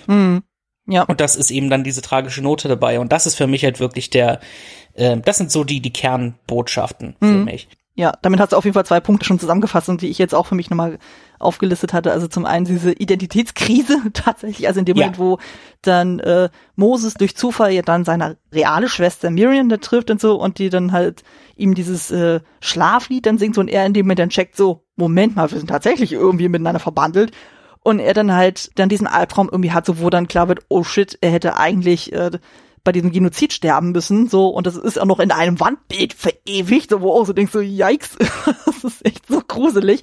Und dann trifft er noch auf seinen Ziehvater, ähm, den Pharao so, und der sagt da so, ja, äh, das ist doch alles gut so. Das waren doch nur Sklaven und so. Und Moses dann halt sein komplettes bisheriges Leben hinterfragt und jetzt überhaupt nicht mehr weiß, wo oben und unten ist. Und dann eben, was du schon sagtest, mit dem Mord und so, dann hat er erst recht das Gefühl, so, nee, äh, er kann nicht mehr bleiben sozusagen und Ramses versteht die Welt nicht mehr, meint so, hey, ich bin doch der künftige Pharao, ich kann das doch alles negieren, das ist nie passiert und so, auch so denkst du, oh ja, ja. Und äh, Ja. genau, und also diese Selbstfindung auch wieder, so was du sagst, und so bei der äh, bei dem freien Volk dann so, was er dann in dem Lied Through Heaven's Eyes äh, sehr gut verkörpert wird, so wie er dann, äh, was so ein wunderschönes Lied ist, ähm, wo er dann so, Oh. So, so eine gewisse innere Ruhe auf einmal wieder für sich entdeckt, so bis dann halt der Call to Action von Gott dann irgendwie kommt, so von wegen, du, hier, ich will, dass du losgehst mit dem Pharao, äh, also mit dem neuen Pharao redest und sagst, dass er äh, unser Volk befreien soll. Und äh, Moses dann auch erstmal völlig überfordert ist, von wegen so, Moment mal, warum bin ich jetzt der Chosen One? Äh, ich, ich habe doch keine Ahnung, was ich da machen soll und sich den, dem überhaupt nicht gewachsen fühlt und so. Und irgendwie macht er es ja dann doch. Und genau, und da kommt eben dieser Punkt der Geschwisterliebe auch sehr zu tragen, so wo man merkt so, okay, die wachsen halt als Brüder zusammen auf, so verstehen sie auch als Brüder, blutsverwandt oder nicht. Und da ist halt so eine absolute Vertrautheit, obwohl sie ja wirklich beide Flausen im Kopf haben, noch ein Nöcher und vor allem Ramses immer so den Kopf hinhalten muss, weil er ja der Erstgeborene ist und auf ihn ja die Verantwortung mm. liegt. Und Moses, obwohl er immer so derjenige ist, der so ein bisschen antreibt und so, der hat aber auch trotzdem versucht, irgendwie Ramses da so ein bisschen zu schützen. Und wo man dann halt in dem Moment, wo dann Moses dann doch wieder zurückkommt so und Ramses dann ihn freudestrahlend wieder umarmt und wegen so, Mensch, hier, so, lang nicht mehr gesehen, so, ich dachte, du wärst tot und bla. Und wo man dann auf einmal dann merkt so, oh shit, sie haben sich auseinanderentwickelt. So, also diese Entfremdung ist auch ein sehr, sehr krasses Thema. Dann so, dass dann merkst du, da ist eigentlich noch irgendwie so ein Band zwischen den beiden so, aber ihre Lebenswelten haben sich so enorm verändert. Ich meine, Ramses ist jetzt der neue Pharao geworden, der Vater ist ja tot und Moses ist jetzt auf einmal der Anführer, das, äh, der Hebräer, der sagt so, hey, lass mein Volk gehen, so und Ramses sagt dann, nö, nö, warum auch dann so und ist auch völlig unbeeindruckt von dem, was Moses dann so als die Kraft Gottes dann demonstriert und es ist einfach so herzzerbrechend, wo man merkt so, okay, die kommen irgendwie nicht zusammen. So, also das ist dann, äh, das ist auch so ein Punkt, den ich mir aufgeschrieben habe, so diese Empathie. Also Moses entwickelt ja so eine krasse Empathie dann für seine Mitmenschen und auch dann in dem Moment, wo er checkt, dann so, oh Mensch, ich bin ja doch Hebräer, dass er dann erst recht dann auch versucht, so bei Ramses so äh, diese Empathie auch zu wecken von Menschen, so nach Motto, hey, siehst du das denn nicht? Das sind auch Menschen und Ramses äh, checkt das überhaupt nicht. Er meint so, ja, nee, der ist ja einfach komplett skrupellos und sagt dann so, nee, das sind Sklaven und so sagt, das ist kein, das sind keine gleichwertigen Menschen für ihn und so. Also das ist im Grunde genommen das Weltbild, was er von seinem Vater übernommen hat und was, was ja auch schon ein bisschen rauskommt, dann so, was er seinem Sohn ja auch weiter vermittelt. Und das ist auch so irrsinnig tragisch und irgendwie, wo ich denke so, oh Gott. Und gerade mir als Elternteil, da blutet mir das auch total ins Herz, wo ich denke so, oh nee. Also da wächst man schon so mit so einem, ich habe das mir so aufgeschrieben, so mit so einem sehr toxischen Weltbild dann auf und dann überträgst du das auf dein eigenes Kind auch noch zusätzlich und denke dir auch so, oi, oi, oi. Also. Ja, total. Und wie er dann ja auch die, man sieht ja die Statue von Ramses selbst ist errichtet, die ist größer als die seines Vaters. Mm. Und da gibt's diesen, diesen schönen Profilshot, wo man oh, ja. ihn im Profil sieht und der Vater überlappt ihn und so. Und halt all diese klassischen Bilder von halt, halt Macht und äh, dem Druck der Herkunft. Mm und all dem, halt all, all diese Sachen, halt Tradition und so weiter und so fort und eben aber auch äh, schle schlechter Einfluss von den äh, Hohepriestern auch, mhm. welche ja an sich mit billigen Tricks arbeiten. Das ist etwas, was ich super finde. Das ist so ein schönes inszenatorisches Detail. Dieser Film stellt sehr viel besser das dar als zum Beispiel auch die zehn Gebote. Halt, denn wenn dort Moses den Stab in eine Schlange verwandelt, dann vollführen die Priester da dieselbe Magie. Mhm. Und äh, hier etablieren sie viel besser, dass es nur billige Tricks sind. Mhm. Denn wenn sie die Stäbe verwandeln hier, dann gibt's ein grelles Licht, von dem alle kurz die Augen abwenden. Mhm. Und als sie den Wasser zu Bluttrick machen, schütten sie einfach Pulver in eine Schüssel. Und ich finde, das sind tolle Details. Mhm. Und äh, ein weiteres cooles Detail ist auch, Moses hat die Macht eines einzigen Gottes hinter sich. Mhm. Und die Priester listen viele Götter in ihrem Song auf und dennoch haben sie keine Macht. Ja. Ich finde, das ist auch sehr bezeichnend. Stimmt, ja. Genau, das ist ja sowieso dieser Clash und so von diesen beiden Religionen dann irgendwie so, das ist ja dann, genau, bei den Hebräern, das ist ja eben nur dieser eine Gott äh, dann so und bei den Ägyptern sind es ja mehrere Götter, so die dann halt so ihre eigenen Themengebiete irgendwie haben, so ähnliche ähm, ausgelagert wie bei den griechischen, bei den römischen, bei den nordischen Göttern, so da ist ja auch irgendwie sehr ja. viele gezerstückelt und hier dann eben bei den Hebräern ist es wirklich nur dieser eine sozusagen, der komplett alle Macht in sich vereint und so und der dann halt den Anspruch stellt von wegen so, hier, ich habe mein Volk so, das Volk lebt in Sklaverei, ich will, dass es befreit wird. Eben aus, äh, Moses, du bist der Auserwählte. Das ist dann so ein Punkt, wo mir dann tatsächlich dann auffiel, dann so von wegen, okay, da fehlt mir vielleicht tatsächlich ein bisschen der Bibelkontext, wo ich mir denke, naja, das wird ja auch in dem ersten Song ja auch irgendwie deutlich, sozusagen, die Hebräer warten anscheinend schon ewig und drei Tage darauf, dass sie endlich erlöst werden in irgendeiner Form von Gott. Und man fragt sich also, worauf hat Gott so lange gewartet? also wie gesagt, da fehlt mir so ein bisschen der Kontext irgendwie so. Vielleicht wurde es irgendeine, irgendeiner Bibelgeschichte zuvor mal erklärt, so warum Gott erst in dem Moment, wo Moses da bei ihm aufschlägt, erst dann sagt, hey, du, ich will, dass du jetzt losgehst und unser Volk befreist. Ja, das sind all diese merkwürdigen, wenn man halt immer sagt, und da zeigt sich eben auch, dass ich nicht unbedingt der religiöseste Mensch bin, mhm. aber wo ich dann immer diese, wenn immer so Leute sagen, die Wege des Herrn sind unergründlich, oh und das, das sind immer so diese Punkte, mit denen, denen sich so ein bisschen rauszureden versuchen. Mhm ist schwierig, selbstverständlich. Ja, es ist, ich glaube, wo er auch so ein bisschen halt wartet auf die, wie nehmen die, wo sich halt Gott auch so ein bisschen halt die Person sucht, die vielleicht am besten dann zu dem passt, was er braucht und ich, wie weit jetzt Gottes Macht genau geht, wo einerseits kann er aktiv eingreifen, was er vor allem gegen Ende sehr viel tut. Mhm. Und aber andererseits dann braucht er quasi jemanden, der für ihn Dinge macht, weil dann eben er braucht dann dieses greifbare menschliche Wesen, das dann tatsächlich Leuten sagt, hey, wie wär's mit der und der Idee und mhm. so. Und das ist eben dieses, das ist eben das Seltsame an, an Religion und diesen ganzen Bibelgeschichten und so weiter. Mhm. Und da, da muss man drüber hinwegsehen, dass, dass so eine Geschichte jetzt mal losgelöst von der Religion, wenn man jetzt einfach nur den Film sieht als Film mhm. und eben Gott als ein als ein Charakter, als ein Wesen dieses Films, dann muss man eben über diese Sachen hinwegsehen, wo man mhm. sich denkt, gut, hier führt er Macht aus, aber hier nicht. Ähm, und ja, es ist, es ist unergründlich, es ist rätselhaft und es ist begründet in dem Quellmaterial. Mhm, wahrscheinlich. Dann. Und anders würde auch die Geschichte nicht funktionieren. Und das ist eben so das Ding. Ja. Nee, aber gerade auch zum Beispiel dann später mit den Plagen dann so, auch so ja, also da tue ich mich auch so ein bisschen schwer dann so, wo ich mir denke so, naja, ähm, die Plagen richten sich ja komplett an alle Ägypter. Also als wäre dann quasi komplett alle Ägypter schuld an der Situation, so selbst die Kinder, also das siehst du auch sozusagen, dass selbst Kinder davon äh, betroffen sind. Ähm, mm. Wo ich mir auch so denke, also das ist irgendwie so eine Art Kollektivschuld dann auch irgendwie dann gesagt, nur weil Ramses der Meinung ist, so, nee, ich bleibe mal meinem Standpunkt, dass komplett alle dafür büßen müssen. Das hat ein bisschen was von so Klassenstrafen, so von wegen so einer hat irgendeinen Bockmist gemacht, die komplette Klasse wird bestraft. Nur hier natürlich in deutlich größerem Ausmaß dann so. Aber das, da fällt es mir wiederum ein bisschen schwer, das nachzuvollziehen, wo ich mir denke, so, ja, so, äh, ist das nicht ein bisschen ja. radikal? Dann so, ich meine, das sieht geil aus von der Inszenierung. Das sieht wirklich bombastisch aus und das Lied ist auch fantastisch. Aber so, wenn man das so ein bisschen hinterfragt, der epischste Song. Ja, also das ist auch eine, die ich immer wieder gerne höre tatsächlich, weil da einfach so von der Inszenierung, also dieses so langsame, du hast ja erst immer diesen, äh, dieses Flüsternde, so, so Lord the Saver, Lord the Saver. Oh, und dann oh, steigert sich das immer hoch und immer hoch und immer hoch und dann so explodiert es dann förmlich so und das ist einfach so, und auch so visuell, wie das dargestellt wird. Also du hast ja wirklich alles dann so, du hast das mit den Heuschrecken, du hast das mit äh, den Fröschen, du hast das dann mit den Quaddeln dann sozusagen, die sich überall verbreiten, das Brot wird schlecht, die Kühe sterben alle ab und so. Und du denkst so, wow, also das ist schon, also das war witzig, weil ich, ich habe den Film ja jetzt zuletzt gesehen, jetzt dieses Jahr an Halloween, weil irgendwie hatte ich an dem Tag Bock, diesen Film zu gucken. Und ich dachte so, der hat doch echt krasse Horrorelemente, wenn man so drüber nachdenkt. Und so, also da passt das ja. an dem Tag sehr gut.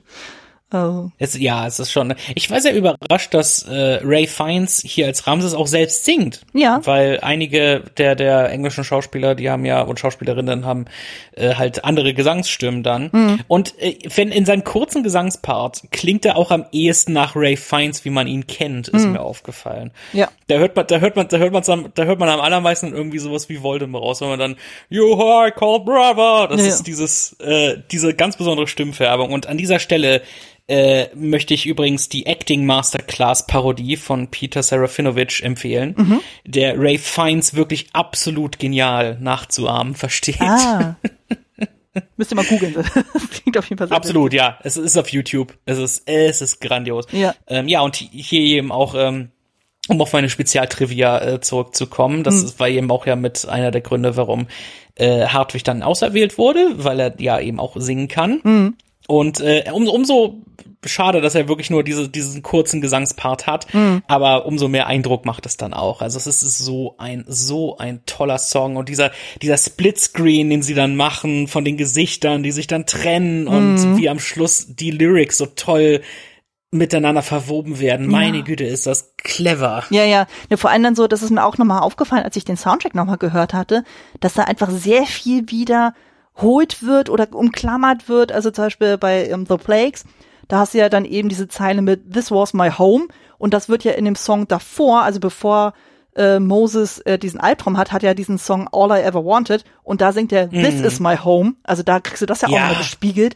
Oder dann halt dieses Deliver Us, das ist ja das, womit der Film anfängt, womit der Film aufhört. Da hast du auch immer diese Klammer dann wieder, das ist so großartig. Ja. Oder dann ähm, genau, mit, äh, dann hast du ja dann diese Sequenz mit dem brennenden Busch dann so, da hast du ja dann so diesen absolut mystischen Chor dann so im Hintergrund, der dann so singt. Das hat mich an Danny Elfman so ein bisschen erinnert. Und äh, das dann wiederum später dann, wo dann das Meer geteilt wird, dann hörst du das auch noch mal und so. Und es ist einfach so, ah, das ist einfach so, so ein Gänsehaut-Soundtrack. So, ich finde den wirklich, das ist mit einem der liebsten Soundtracks, die ich höre. Das, das ist so schön. Das ist wirklich unfassbar, ja. Und äh, also großes Kompliment an äh, Steven Schwartz, der die Songs komponiert hat. Und Hans Zimmer und sein Team haben die Songs halt mit arrangiert mhm. und, und produziert. Und hier gibt's auch äh, was, was ziemlich cooles. Ähm, genau, weil, weil wir von der Musik sprechen, halt die Musikcredits im Abspann lesen sich heutzutage sehr interessant, weil man hier so einige Namen findet, die damals noch kleine Lichter in Hans Zimmers Team waren, mhm. heute aber selbst namhafte Komponisten sind. Mhm. Zum Beispiel haben wir die Brüder Harry und Rupert Gregson Williams als Co-Dirigenten. Mhm. Und die sind heute beide etablierte Komponisten. Ähm, äh, Co-Dirigent Gavin Greenaway ist als Produzent der Songs Through Heaven's Eyes und The Plagues gelistet. Mhm. Und der Songproduzent von Playing with the Big Boys ist ein gewisser John Powell welcher heutzutage zu meinen Lieblingskomponisten zählt, der dann zum Beispiel auch Oscar nominiert wurde für den ersten How to Train Your Dragon. Oh, oh, und, ja. Äh, mhm viele andere grandiose Scores mhm. gemacht hat. Ja, ja, ich war auch überrascht und so, als ich dann gesehen hatte, so von wegen, von wem dann die Musik dann ist. Und du hattest ja den Namen Steven Schwarzer schon erwähnt. Und der war wiederum derjenige, der bei Disney, der Glöckner von Notre Dame, auch die Texte geschrieben hat. Das wusste ich nämlich auch nicht. Und dachte, ach, das ist ja auch oh, irgendwie ein witziger ja. Link. Wo ich dachte, ja, der öfter mit, mit Alan Menken mit zusammen, ja, ja. Ja, ja. Stimmt. Ne? Nee, die haben sich schon dann den richtigen äh, Typen dafür geholt. Ja, und eben Hans Zimmer war höchstwahrscheinlich wegen Lion King und da ist wieder ein Disney-Link. Ja. die Welt ist klein. Aber es ist äh, auch so witzig, wenn man da so diese Klammern dann auch irgendwie sieht und so. Und ähm, ja, genau, wo wir über die Songs dann auch reden so. Und ich glaube, wir müssen auch tatsächlich mal über das Sounddesign auch noch mal reden. Also das oh. finde ich ja auch so irrsinnig krass, dass gerade zum Beispiel bei der letzten Plage, also wo wir den Engel des Todes dann irgendwie haben, dass wir da explizit keine Musik haben.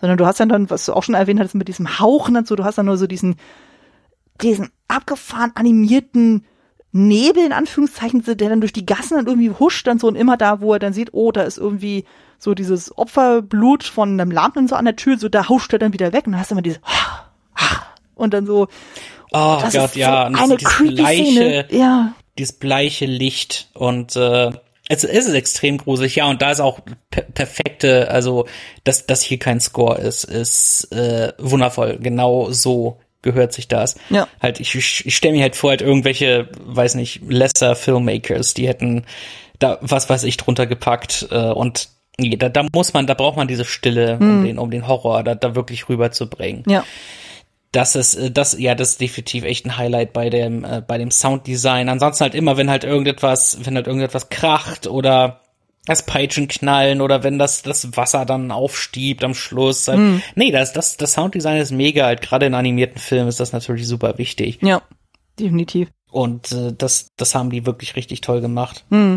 Ja, aber auch. Welcher, welcher würdest du denn sagen, ist dein Lieblingssong von dem allen? Hast du einen Favoriten? Ähm, hatte ich auch vorhin schon drüber nachgedacht, so welche mir am, am ehesten zusagt. Also welche ich tatsächlich mit am liebsten regelmäßig höre, ist dann tatsächlich äh, The Plagues. Und ah. äh, den mag ich sehr, sehr und äh, Through Heaven's Eyes, weil der macht einfach so Laune. Der ist einfach so ein schöner, optimistischer Song und so. Und ähm, ja, es gibt ja halt auch den Oscar-Song, noch dieses äh, When You Believe. Ähm, da mag ich tatsächlich die Version, die wir im Film tatsächlich hören, also unter anderem auch gesungen von Michelle Pfeiffer.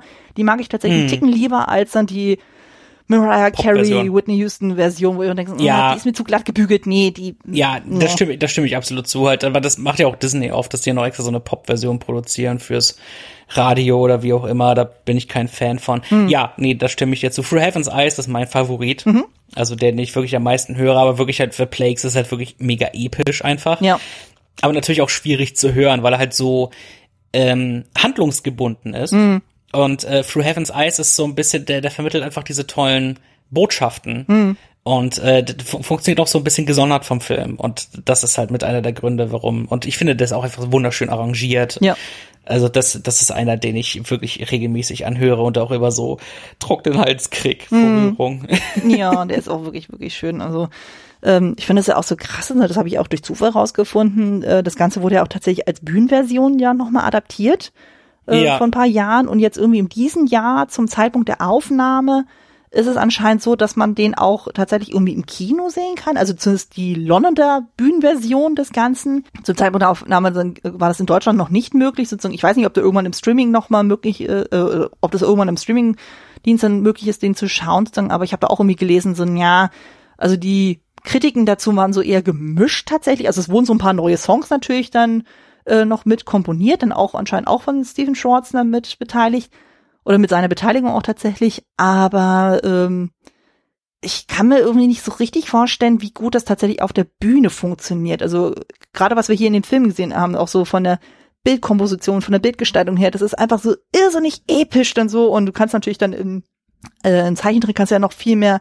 Sachen darstellen als tatsächlich auf der Bühne. Ich meine, klar, auf der Bühne kannst du auch unglaubliche Magie walten lassen, so, aber gerade so Sachen wie die Plagen und sowas, wo ich mir denke, das kann ich mir irgendwie auf der Bühne nicht so richtig vorstellen, dass das so ja, tatsächlich rüberkommt. Sowas ist schwierig. Ich meine, es, es gab es ja schon auch von anderen Sachen. Also es gibt ja eine Bühnenversion von Schön oder das Biest, also von mhm. der Disney-Version. Von Glück nach Notre Dame gibt's eine äh, Musical-Bühnenversion. Mhm. Also sowas kann klappen. Mhm. Äh, das, es kommt natürlich auch ganz auf das Material an und hier natürlich. Aber ich meine, wenn es im Fall von Glück nach von Notre Dame, wo sie es auch irgendwie hingekriegt haben, mhm dann ähm, schätze ich mal, hier haben sie sich auch irgendwie was einfallen lassen. Ja, ja, ja ich, ich hatte da auch nicht groß was von gesehen, aber auch definitiv auch davon gehört, von dieser ja. Art von Adaption. Also ich habe so ein paar Trailer gesehen und so ein paar Musikclips und so, wo sie an, unter anderem Through Heaven's Eyes ja da irgendwie dann gezeigt hatten, so und äh, wo das auch, äh, was auch kritisiert wurde, war tatsächlich das Kostümdesign und so, weil es doch ein bisschen sehr anders ist. Wo ich dann auch zwischendurch dachte so, hm, also irgendjemand hatte den Vergleich angestellt zu Jesus Christ Superstar auch so von der ah, Inszenierung ah, okay. her und weil manche Sachen doch ein bisschen moderner dann auch wirken.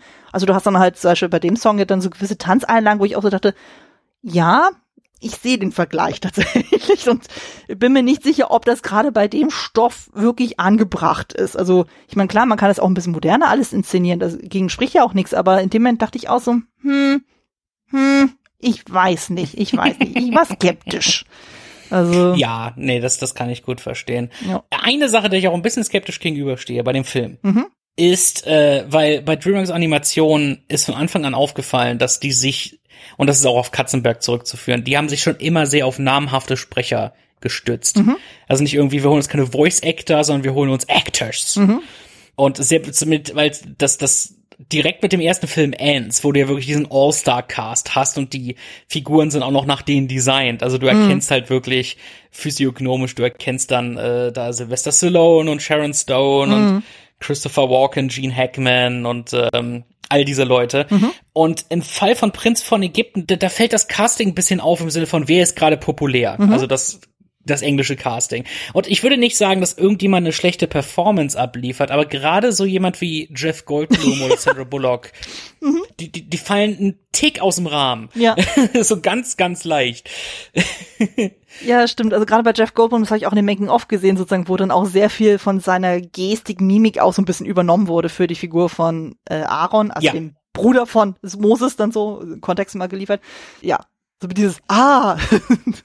Ja, ah, ah, ah, ah, ah, ja. ah, ah, man, ja, und man merkt, das sind, und ich, das ist auch höchstwahrscheinlich, weiß nicht, weil Spielberg hat ja auch mit dem zusammengearbeitet und vielleicht war so ein bisschen auch sein Einfluss mit dabei. Mhm. Ja, total. Und eben äh, Ray Fiennes war zu der Zeit war wirklich so dieser aufstrebende ähm, Charakterdarsteller mhm. durch so etwas wie ähm, Schindlers Liste, wie English Patient. Mhm. Ja. Ich glaube im selben Jahr, das war 98, ne, im selben Jahr war in diesem furchtbaren mit Schirmscham und Melone-Film. äh, ich glaube auch, das war irgendwie Ende der 90er, aber ich krieg das jetzt auch nicht mehr Das so war 98, ja, ja. Ah, okay. Ich, ich, mhm. ich habe vor kurzem ein Video drüber gemacht. Ah, okay. Und ähm, da kann man Ray Fiennes in keiner Sternstunde sehen, aber wir wissen ja alle, was aus ihm geworden ist. Mhm. Und heutzutage hat er eine ganz wundervolle, stabile Karriere. Ja. Und ähm, ja, mit äh, Val Kilmer ging es ja leider ein bisschen traurig weiter. Mhm. Er ist, ist ja leider ähm, hatte leider unter einigen zu leiden. Und ich weiß nicht, ob das hier auch unser Super-Ego-Phase war, mhm. wo auch ganz, ganz, wo es ganz, ganz schwer war, mit ihm zu arbeiten. Aber ich finde, er macht hier auch einen sehr guten Job. Und mhm. ich werde, wie gesagt, alle Sprecher machen da einen guten Job. Im Deutschen ist Moses ja ähm, synchronisiert von Tobias Meister, mhm. äh, von einem noch vergleichsweise jungen Tobias Meister. Den kennt man heutzutage vor allem als deutsche Stimme von Brad Pitt und Sean Penn und er spricht auch äh, Tony Stark in den Marvel-Filmen. Mhm. Und äh, ja, und ich, man erkennt hier so einige halt, äh, Sprecher und Sprecherinnen hier und dort. Und ja, eben auch die Tatsache, dass äh, Michelle Pfeiffer und dass die auch selber singen kann, das, das äh, hatte ich dann auch später erfahren durch Mord im Orient Express. Und ja, also ich finde, die machen das alle wirklich sehr, sehr schön. Aber es, es fällt halt so, also Leute, die wirklich dann die Stimmen erkennen, mhm. da fällt natürlich hier und da das so ein bisschen auf. Das ist etwas, was DreamWorks nie sein gelassen hat. Mhm. Die hatten immer dieses, wir holen uns diese Promisprecher und letztendlich ist ja den Kindern egal, das ist dann wohl halt für die großen Zuschauer. Ja, ja. Die Star Power. Ja, also ich meine, als ich den Film gesehen hatte, so, da ähm, hatte ich ja auch nur die deutschen Stimmen ja auch im Ohr so. Und was natürlich sehr hervorsticht, ist ja dann bei den Hohepriestern. Der eine wird ja gesprochen im Deutschen von Santiago Ziesma, den ich ja zu dem Zeitpunkt eher, eher mit Le Fou aus Schönes Biest ja verknüpft hatte, aber viele ja. kennen ihn ja auch als eben den Sprecher von SpongeBob. Also das ist einfach so eine krasse, mhm. markante Stimme, wo ich auch so dachte, so, ui, ja. Ich meine, der singt ja auch tatsächlich bei seinem Song ja selber. Aber der hat ja auch so diesen, äh, diese sehr zwielichtigen Charakter, dann so den er da verkörpert und das passt es ja auch irgendwie, wo ich mir denke, ja, das ist schon ja, okay. Genau. Dann. Also im Deutschen machen die wirklich einen sehr, sehr guten Job, auch so bei den Songs. Manchmal denkt man sich ja so, mh, hm, das wirkt dann manchmal so reimlich oder ich fress dich Prinzip so, aber ich hatte das Gefühl beim Schauen her so, das klingt eigentlich alles sehr organisch. Also es war super, von daher kann man die deutsche ja, Synchro auch sehr gut gucken. Total, nee, ich finde, die haben das richtig toll übersetzt äh, und auch richtig schön gesungen. Teilweise sind es sehr, sehr strange ähm, so, so Rhythmen, gerade halt in, in The Plagues. Mhm. Da, da sind so, so ein, zwei Zeilen, wo man, huch, da, damit habe ich jetzt nicht gerechnet, dass es jetzt so weitergeht, mhm. äh, vom Rhythmus her. Aber das passte alles wunderbar rein. Und da haben sie sich echt, ja, also mit dem Synchronbuch, äh, mit den Songs und so weiter, da haben sie sich wirklich Mühe gegeben, auch wenn man hier und da sind dann halt andere Singstimmen mhm. als bei, äh, als Sprecherstimmen. Äh, aber ja, das fällt dann auch nicht groß ins Gewicht. Ja, definitiv. Gerade im Fall von Moses, der ja nicht visible singt im Film tatsächlich. Stimmt. Da bei ihm ist immer der Gesang ist tatsächlich immer nur im Kopf sozusagen, also ist immer nur der innere Gesang. Mhm. Äh, das ist auch der Fall bei Ramses. Die Hohepriester singen tatsächlich selbst mhm. ähm, und alle anderen Char Charaktere mhm. singen. Ja. ja. genau und die Frauen auch. Also das finde ich ist auch ein äh, interessantes Stilmittel. Stimmt. Stimmt, jetzt wo du es gerade sagst, das fällt mir jetzt auch erst, erst auf, dass ausgerechnet unsere beiden Hauptfiguren die einzigen sind, wo man das halt nicht wirklich sieht, dass die singen. Ich dachte, stimmt. Ja. Das ist echt ein krasses Mittel dann so. Ich denke, das ist eigentlich auch mal geil.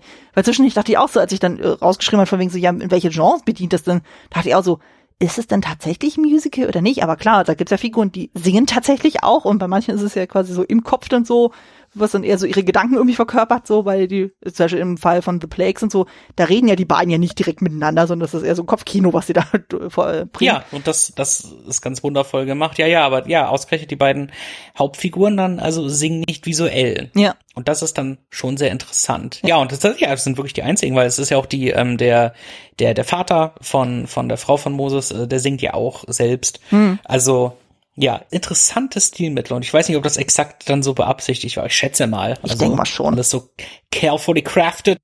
Ja. Also das ist äh, da, da muss man sich das ja vorstellen. Ja, also das ist, da sind mit sehr viel Präzision auch an das ganze Thema auch reingegangen so und genau, wo du das Visuelle auch nochmal angesprochen hast. Also ich finde ja auch einfach dieses ganze Character Design auch so irrsinnig spannend.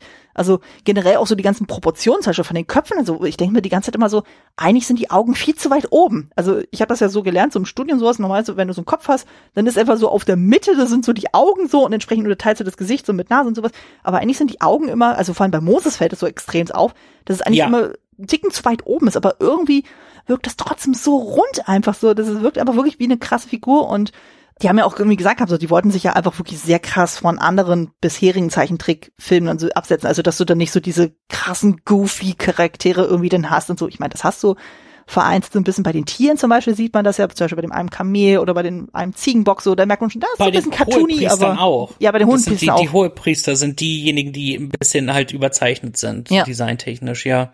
Wahrscheinlich, weil es ja auch ja dann zwei Comedians sind im Original ja. und äh, die wollten dann irgendetwas herausstechen. Aber ansonsten finde ich gerade die Ägypter, die sind halt auch wirklich so designt, halt mit diesen scharfen Zügen, mm. äh, dass ich mir so denke, ist das inspiriert tatsächlich von den Hieroglyphen? Ich bin mir mm. sogar ziemlich sicher, ja, ja. also von den, den, den, ja, von, von solchen Sachen. Naja, die haben ja auch irgendwie, das haben die im Making of auch erzählt, so, die waren dann irgendwie mal locker über zwei Wochen dann mit der kompletten Crew dann einfach nach Ägypten angefahren und haben dann wirklich alles studiert, was geht.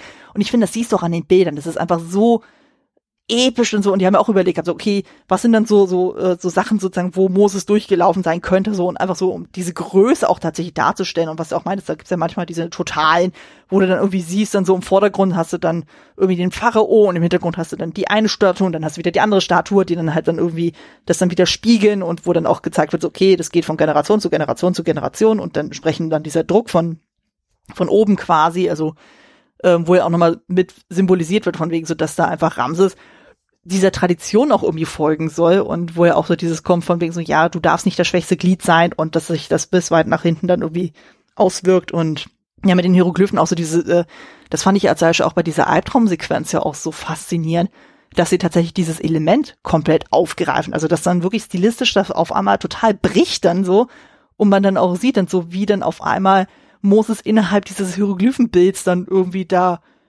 umherirrt und auf die Weise dann so seine Vergangenheit erfährt und dann auf einmal wieder der krasse Spruch zurück, so wo ich dachte so, boah, also das hat mir so das Herz geblutet, dass ich diese Szene nochmal gesehen hatte, wo ich dachte, so, um Gottes Willen, also das ist ein absoluter Albtraum, da werden Kinder aus den Wiegen rausgezerrt und so und dann den Krokodilen zum Fraß vorgeworfen und ich dachte so, um Gottes Willen.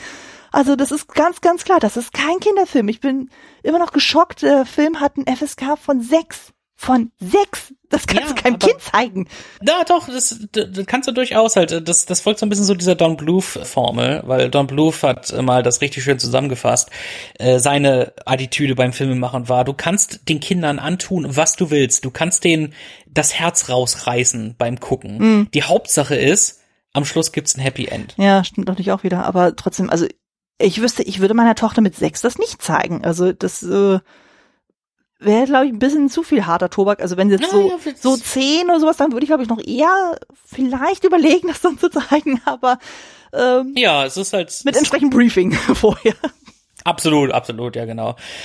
Ja, apropos Blut, mir ist auch etwas äh, bei, bei der heutigen Sichtung zum ersten Mal etwas Interessantes aufgefallen. Ja. Und zwar bei der Szene, wo er dann den Fluss zu Blut werden lässt. Mhm. Weil ich finde das Staging super interessant, weil dort ähm, Ramses mit seinen Hohepriester und seinem Sohn, der kommt auf einem Boot angefahren mhm.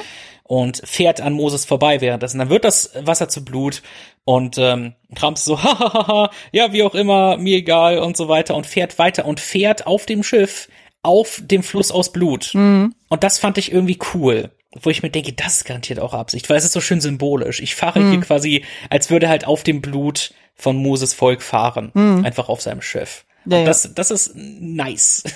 ja, das ist ja auch eine von diesen Szenen, wo er halt so dieses CGI auch extrem dann hervorsticht, dann so, wo man merkt dann so, okay, da haben sie wirklich, die haben es schon wirklich versucht, so organisch wie möglich das einzuweben, dass man merkt, okay, das ist nicht einfach nur ein Gimmick, so dieses 3D-Ding, sondern die versuchen das schon mit einem gewissen Hintergrund irgendwie oder mit einer gewissen Absicht auch mit einzubauen. Auch später dann mit äh, dem geteilten Meer, wo ich auch denke, das sieht so abgefahren aus. Ich meine, du siehst natürlich, dass es Ende der 90er entstanden ist. Also das ist äh, unbestritten und so, aber es sieht einfach so wunderschön aus. Auch am Ende dann, wo sie dann mit ihren Fackeln da so da durchlaufen so und dann hast du dann so Blitz und Donner so in den Wellen und so, und dann schwimmen irgendwelche äh, Fische dann da rum so und das ist einfach so wow. Unfassbar. Wow. Das ist wirklich eine eine Wahnsinnsszene. Ja, ja, allein die Szene habe ich jetzt gelesen, die haben zwei Jahre nur dafür gebraucht. Also das muss ich auch mal reinziehen. Tierisch, ja, das ja, ja. ist kaum, das ist kaum begreiflich. Ja, ja. Also ich weiß nicht, wie lange sie heutzutage dafür brauchen würden, so, aber es ist einfach für die damalige Zeit ist das schon extremst gut. Also ja, ähm, total. Nee, vor allem auch, weil damals waren die Teams kleiner. Mhm. Anscheinend, ich, ich habe etwas Seltsames gelesen, dass, äh, und ich weiß nicht, ob das stimmt, das kann totaler Bullshit sein, aber anscheinend, wenn irgendwie Animatoren irgendeinen Fehler gemacht haben oder wie auch immer, oder irgendwas abgefuckt, mhm. dann wurden die anscheinend zur Strafe dazu verdonnert, so, und du arbeitest jetzt an Shrek. Mhm. Und dann, und dann wurde das genannt Being Shrek. Ja. Das habe ich auch gelesen und ich habe eine Quelle gefunden, wo das bestätigt wurde. Das ist tatsächlich oh mein Fall Gott, war. aber halt, inwiefern ist das denn eine Strafe? Weil die Strafe wäre eigentlich, die, die Strafe wäre eigentlich, du bist jetzt entlassen. Aber dann andererseits nur, du arbeitest jetzt an, ich meine, ja, das ist eine andere Art von Animation, was die da machen. Mhm. Aber es ist so eine seltsame Form der Bestrafung. Ja, offenbar war ein, offen, äh, ein ziemlicher Leistungsdruck, sondern da wurde der einfach keine Fehler erlauben durftest, weil anscheinend hatten die ja wirklich eben dieses Ziel von wegen so, das soll so ambitioniert wie möglich alles dann sein, so. Und das hatte ich auch irgendwie auch gelesen, so, dass manche dann auch äh, kritisiert haben, so, ja, der Film würde sich ein bisschen zu ernst nehmen, wo ich mir denke, naja, aber bei der Materie, da kannst du da nicht sowas locker flockiges, so, was ich, Was erwarten Madagaskar oder sowas machen. Das sagt Da niemand. guckt, dann, dann, dann guckt das Leben des Brian. Ja, zum Beispiel. Halt wirklich, das ist der perfekte Gegenpol dann. Stimmt. In dem Sinne. Ja. Und selbst, selbst das Leben des Brian ist halt sehr viel cleverer, als viele denken. Hm. Aber äh, trotzdem ist es da halt, ja, wir machen, wir machen eine Komödie und so. Und hier, nein, wir wollen keine Komödie machen. Es gibt leichtherzige Momente, aber das muss einfach auch sein. Ja. äh, bei, bei bestimmten Sachen. Aber wir wollen die Geschichte angemessen erzählen und so. Wer zum Fuck irgendwie, oh, der Film nimmt sich zu ernst. Nein, Hm. man braucht diesen, diesen Ernst halt. Ja.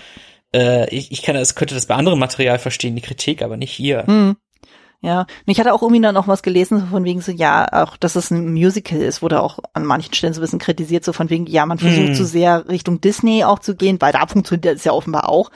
Aber ich finde, hier bei dem Film funktioniert das trotzdem sehr gut, eben weil sie auch so dieses Hebräische ja auch mit aufgreifen und so und Ja. äh, und auch so eine gewisse Ernsthaftigkeit. Also du hast dann eigentlich äh, nie so Songs dann so die, wie du schon sagtest, zum Beispiel bei Glöckner von Notre Dame, wo du dieses Anachronistische auf einmal dann so drin hast, und das hast du ja komplett gar nicht. Das ist komplett in Character, komplett zielführend und so, wo dann entweder das Innenleben dargestellt wird oder die allgemeine Situation, wie zum Beispiel bei Deliver Us, wo sofort äh, Setting klar wird von wegen so, oh, das ist der äh, das Setup von wegen so, wir haben äh, die Ägypter, wir haben die Hebräer, die Hebräer sind die Sklaven und denen geht's richtig, richtig äh, mies und so und sie hoffen auf Erlösung von Gott.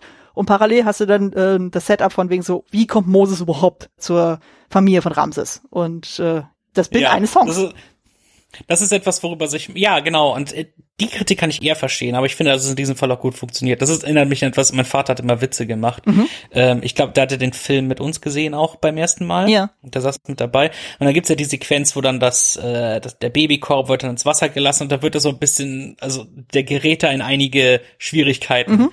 Der wird da zwischen den den Nilpferden so hin und her geworfen, dann zwischen den Rudern und mein Mhm. Vater hat dann so einen Witz gemacht, da stellt sich das Baby vor im Korb so, Ja. oh. Ach, das ist, äh, ich glaube, der Baby macht's am wenigsten aus, aber ich dachte auch so, oh Gott, oh Gott, oh Gott. Vor allem, das ist auch wiederum so eine Situation, wo ich mir denke, so, naja, die ähm, Frau vom Pharao, die nimmt ja dann Moses ja dann quasi auf, dann so und sagt dann so, "So, du bist jetzt auch mein Söhnchen, so und wir stellen dich dem Pharao vor, wo ich mir denke, die muss doch mitbekommen haben, dass nebenbei gerade ein Genozid läuft. Äh, müssen sie nicht nur wieder einen Zusammenhang sehen, so dass das eventuell ein Kind ist, was man versucht hat, aus dem Weg zu räumen, in Anführungszeichen und so, aber sie interpretiert es ja von wegen so, ja, Gott hat dich zu uns geführt und ladida und äh, ja, ja, gut. Vielleicht ignoriert sie es auch und Ja. ich, ich weiß nicht genau, wie das da läuft. Ähm, es ist ja alles, äh, die, die, die, die Frauenrollen auf der Seite der Ägypter, die sind ja dann eher unterrepräsentiert, Hm. halt, wo ja Moses Ziehmutter, sie haben so ein, zwei Szenen zusammen. Hm. Dann Ramses Frau hat, glaube ich, überhaupt keine Zeilen.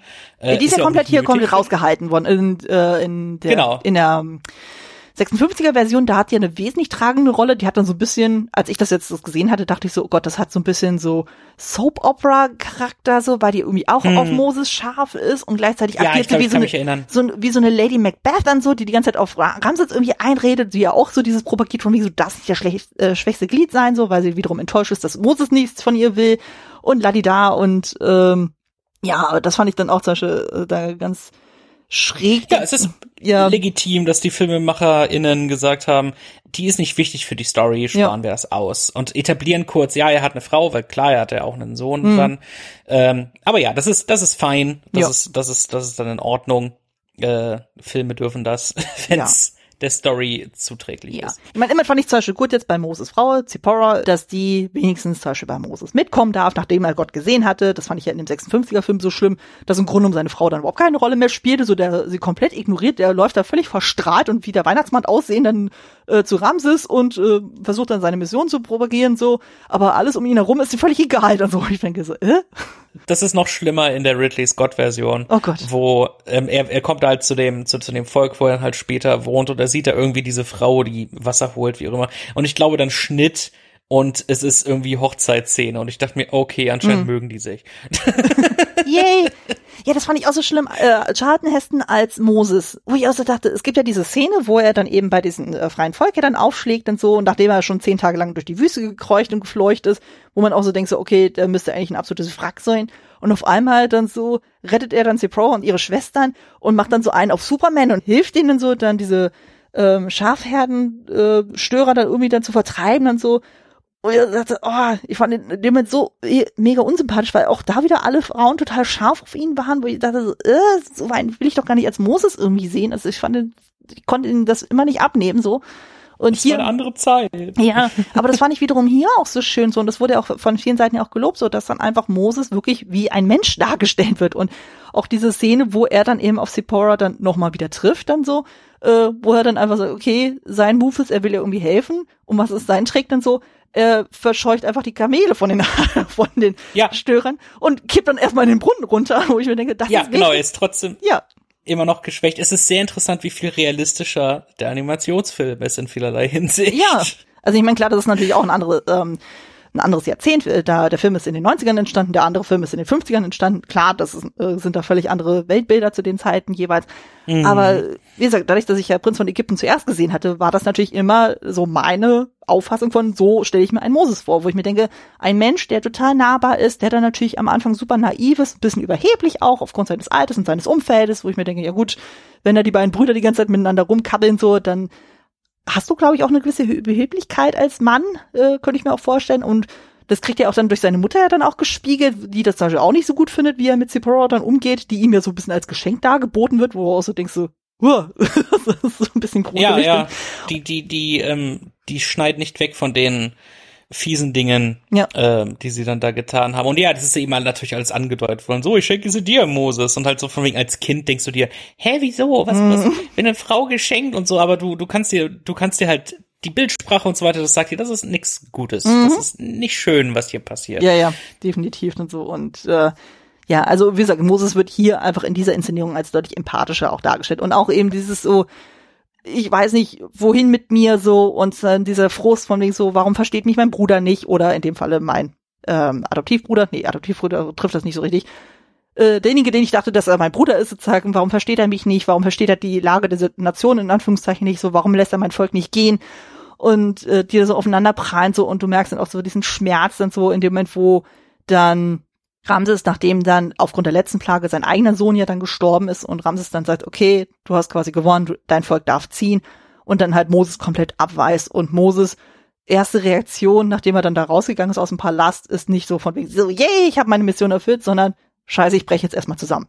Also das Ja. ist einfach so, blutet einem auch echt so das Herz und so und es ist einfach so, ja, und äh, ich fand das ja auch interessant, so der Punkt, an dem der Film aufhört, das ist ja quasi dann in dem Moment, wo Moses ja dann mit den zehn Geboten zurückkommt. Und weiter geht die Geschichte ja gar nicht. Mhm. Weil so wie ich das jetzt verstanden habe, ist es ja auch noch so, dass ja Moses dann nach der Teilung äh, des Meeres sozusagen, dann äh, sammeln die sich ja irgendwie an dem einen Punkt so und Moses holt dann irgendwie die zehn Gebote, ist aber anscheinend irrsinnig lange weg. Und in der Ja. Zeit sind die dann so ein bisschen orientierungslos und wissen gar nicht, wohin mit sich. Und dann wird dann teilweise noch irgendwie so ein goldenes Kalb so als neue Gottheit irgendwie errichtet und daraufhin ist irgendwie Moses sauer, Gott ist sauer und darauf heißt es dann so, ja, das nee, ihr dürft das nicht ins geweihte Land so, ja. ihr müsst jetzt noch mal 40 Jahre durch die Wüste ziehen. Wo ich auch so denke so, hä? Ja, genau. ja, das, die Sachen, ich bin sehr froh, dass sie das gestrichen haben, Ja, ja. weil äh, man braucht diesen Höhepunkt. Ich glaube, es war Spielbergs Idee, der gesagt hat, wir enden das mit den zehn Geboten, er kommt runter und das ist das Ende. Mhm.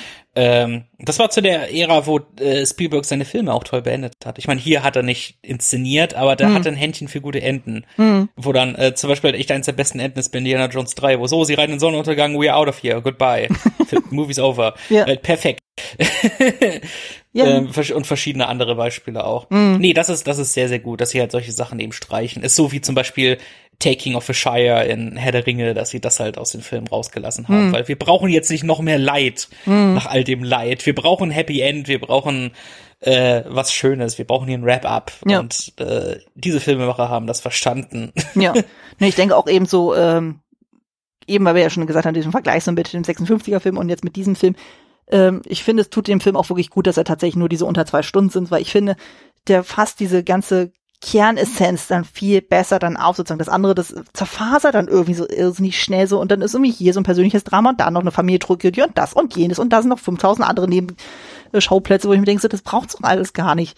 Das reicht doch, wir haben die Ja. Kerngeschichte, wir haben dann die beiden Brüder, die, äh, wie wir dann rausstellen, so aus völlig verschiedenen Welten dann eigentlich kommen, die aber halt zusammen aufgewachsen sind.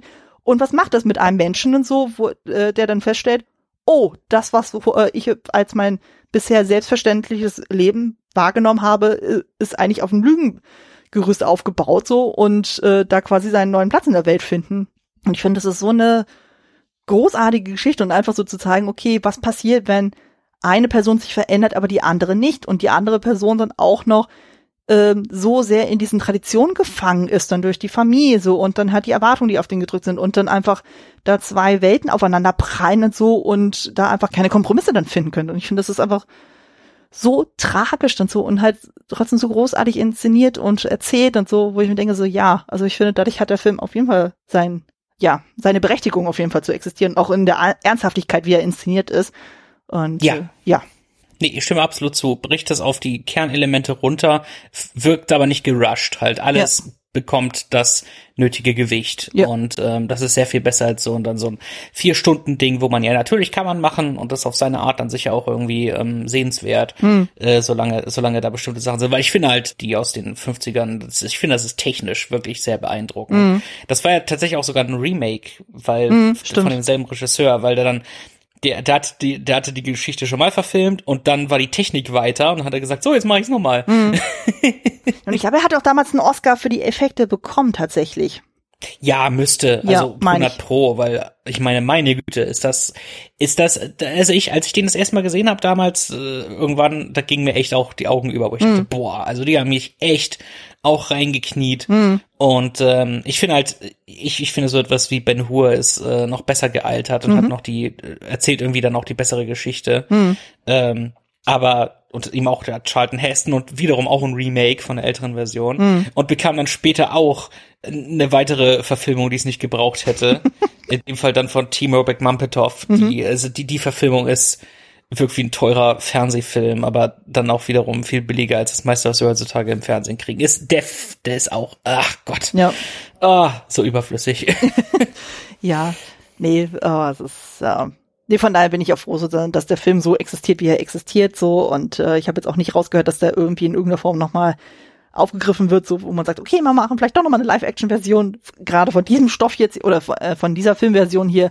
Also ich finde, den darf man so unangetastet lassen, wie er ist dann so. Ich meine, dass man das jetzt als Bühnenversion gemacht hat, das ist nochmal eine andere Geschichte. Das sind ja zwei völlig verschiedene Medien, von daher kann man da auch so weit noch d'accord gehen. Aber ja. Ja, absolut. Ähm, ich überlege gerade, hast du denn noch irgendeinen Punkt, den du noch gerne ansprechen möchtest? Weil ich glaube, ich habe soweit alles. Es gibt einen bestimmten Punkt, der vielleicht ein bisschen lustig ist. Und zwar, wenn, wenn Leute eine, eine witzige Anspielung lesen wollen und noch vieles anderes auf, auf Moses, mhm. dann würde ich das Buch Gott bewahre empfehlen von John Niven. Mhm. Ähm, ein, ein britischer Autor und der hat, der hat ein Buch geschrieben, in dem ähm, äh, und der Inhalt dort ist, dass Gott in Urlaub äh, geht für eine Woche und im Himmel ist ein beträgt ein Tag so ungefähr 5, also 56 Jahre auf der Erde mhm. Und der geht während der Renaissance, während die Renaissance beginnt, geht er angeln und kommt dann in der Heutezeit wieder, also so, so 2013 mhm. rum. Und alles ist aus dem Ruder gelaufen. Okay. Und, äh, und äh, halt holt alles nach, was so die Menschheit verbrochen hat in der Zeit, denkt sich, ach du Scheiße. Mhm. Und sagt dann Jesus, obwohl Jesus in Himmelszeitrechnung gerade erst wieder einen Monat im Himmel ist, mhm. sagt er zu Jesus, du musst noch mal runter. Ich muss dich noch mal runterschicken. Und da wird er dann diesmal in Amerika geboren und ähm, sammelt da wieder so ein bisschen jünger. Es ist ein sehr interessantes Buch. Es ist ein sehr derbes Buch vor allem, also mhm. richtig schlimm mit Fluchen und politisch nicht korrekt. Okay. Ähm, aber es ist ein, es ist wirklich ein sehr, sehr unterhaltsames und sehr interessantes und sehr kritisches Buch. Äh, und wirklich, also kann ich definitiv empfehlen. Da gibt's halt eine Anspielung auf Moses, wo sie halt nämlich, wo sie halt nämlich überlegen, wo Gott halt überlegt, wie ist es aus dem Ruder gelaufen? Ah ja, hat mit Moses angefangen. Denn laut äh, laut des Buches hat äh, Gott einfach da oben eine für Moses eine Steintafel hinterlassen, wo nur ein Satz drauf stand, und zwar seid lieb. Und dann, dann hat Moses das gesehen, ist total ausgerastet und dann, als ich zitiere das Buch, ähm, 40 Tage und Nächte hat diese kranke Scheiße in den Stein gehauen. Ach, Was bitte gibt es an, seid lieb zu interpretieren? und, dann, und dann geht's irgendwie so weiter. Scheiße, hatte Moses dafür Prügel bezogen, als er irgendwann hier oben aufkreuzte. und das fand ich, das ist eine sehr schöne halt Reinterpretation von der Mose-Geschichte und wo die zehn Gebote herkamen. Mhm. Ja, also, äh, super weird und so. Hatte, äh, als du so angefangen hast zu erzählen, ich dachte so, irgendwie habe ich gerade so ein Déjà-vu, was so das Buch von Terry Pratchett Alles Ernte betrifft, wo mm. Tod zwischenzeitlich auch mal aussteigt und so und dann irgendwie was ganz anderes macht und auf einmal dann die Frage ist, okay, was machen wir jetzt mit Tod und so und das auf einmal dann in so viele Mini-Tode dann irgendwie ausfasst, äh, unter anderem den Rattentod dann so. Dachte er so, ja, geht ja, in die genau. Richtung, aber ja, nee, geht ja dann doch in eine andere Richtung. Aber so- Ja, absolut. Nee, es ist wirklich sehr interessant. Es ist halt, in der, in der Mitte ist es eher größtenteils, weil der, der Autor kommt irgendwie aus dem so, ähm, der hat so bei Plattenverlagen und Labels und so gearbeitet. Und die Mitte des Buches ist eigentlich nur eine ganze halt Kritik und ich, ich hasse Plattenlabels und die Leute, die dahinter stehen. Äh, da ist dieses ganze persönliche Zeug mit drin, was er da einarbeitet. Aber es ist auch sehr viel wirklich sehr interessantes, so religionskritisches. Und jo, ähm, Jesus ist echt ein super Protagonist auch. Also dem folgt man gerne in diesem Buch. Er ist sehr schön interpretiert dort. ja. Und ähm, und ja, also das ist echt echt nice. Also ich, ich empfehle das Buch definitiv. Also wie gesagt, es ist super derbe und echt mega mega heftig zu lesen. Es ist, aber es hat ein es hat ein tolles Ende und ähm, gerade der Anfang ist halt auch mega witzig. Also das das empfehle ich für für für Leute, die da äh, mal ein bisschen was anderes lesen wollen, empfehle ich sehr.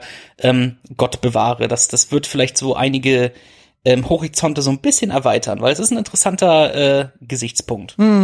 Ja. Ich überlege gerade, irgendeinen Punkt wollte ich jetzt doch noch gerade aufführen. Ach so, genau, jetzt so auf der inhaltlichen Ebene, so was äh, ich ja auch finde, so was ja auch sehr hervorkommt, ist so dieses Thema äh, der Wert eines Menschen. Tatsächlich, also Ja. dass es irgendwie aufgeführt wird, okay, okay, nur weil jemand ein Sklave ist, heißt das nicht, dass er nicht genauso ein Recht hat auf Freiheit und eigenes Leben und äh, Selbstbestimmung und allem Pipapo. Und äh, gerade in dem Punkt geht es ja um die Hebräer, ähm, die ja im Vordergrund stehen so. Und ich denke mal so, gerade in Betracht gezogen auf die heutige Zeit, wo ja auch da teilweise dann so schlimme Sachen auch teilweise weltweit passieren, so, ich denke so, wo dann Leute der Meinung sind, eine gewisse Menschengruppe hat weniger Anspruch, Mensch zu sein als andere. Und da denke ich mir so, boah, also von daher finde ich den Film ja auch irgendwie schon wieder tagesaktuell und so, wo man auch sieht, so, ja, hier, nee, so funktioniert das einfach nicht und so. Also jeder hat da das Recht darauf zu existieren auch tatsächlich und äh, es ist anmaßend, dann sich über jemanden drüber zu stellen und zu sagen so, ja, nee, Äh, ich bin mehr wert als du, meine Re Religion ist mehr wert als deine oder sonst irgendwas, wo ich denke so, oh, nee, also. Ja, das ist, ja, der Film geht ja noch weiter und sagt dann wirklich irgendwie, kein Königreich sollte auf dem Rücken von Sklaven errichtet werden. Mhm. Also sie sagen einfach, Sklaverei ist Mist. Ja. Das ist eben das Ding. Es geht noch sehr viel weiter als irgendwie das Recht des Individuums.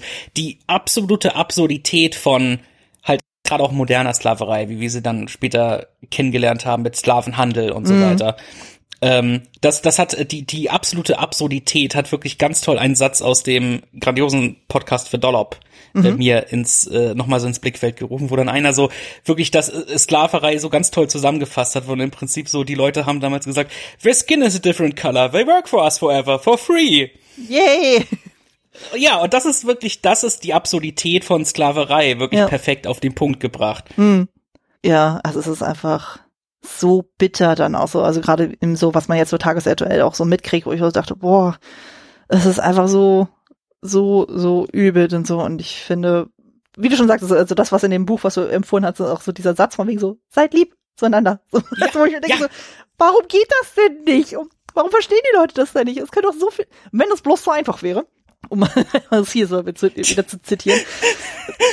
Also, Auch ironischerweise ja mit Ray Fiennes, der Ja, genau. auch ein Prinz von Ägypten ist und ein Ja. weiterer, eine weitere Verbindung. Ja, ja. Ach, man kann zu allen Verbindungen irgendwie ziehen und so und äh, ja, also es ist einfach ja, ich meine, es wird sich auch darum gestritten, so von wegen, inwieweit es dann Moses tatsächlich als Person gab dann so und inwieweit dann so dieser äh, dieser Auszug aus Ägypten dann irgendwie tatsächlich so stattgefunden hat und in welcher Route und sonst irgendwas. Also es gibt ja anscheinend so irrsinnige wissenschaftliche Arbeiten rund um das Thema so und wenn, wo manche sogar, äh, wo manche sogar noch versucht haben aufzudröseln, ja, was hat das mit den Plagen auf sich? Lässt sich das irgendwie irgendwie rational erklären, so was ich durch einen Vulkanausbruch oder irgendeine Mückenplage oder oder Ja, oder und äh, Durchaus, aber das, das sind auch diese Sachen, die man nicht so sehr hinterfragen kann. Ja. Das, da fällt mir auch ähm, Kayayana ein von Was guckst du? Ja.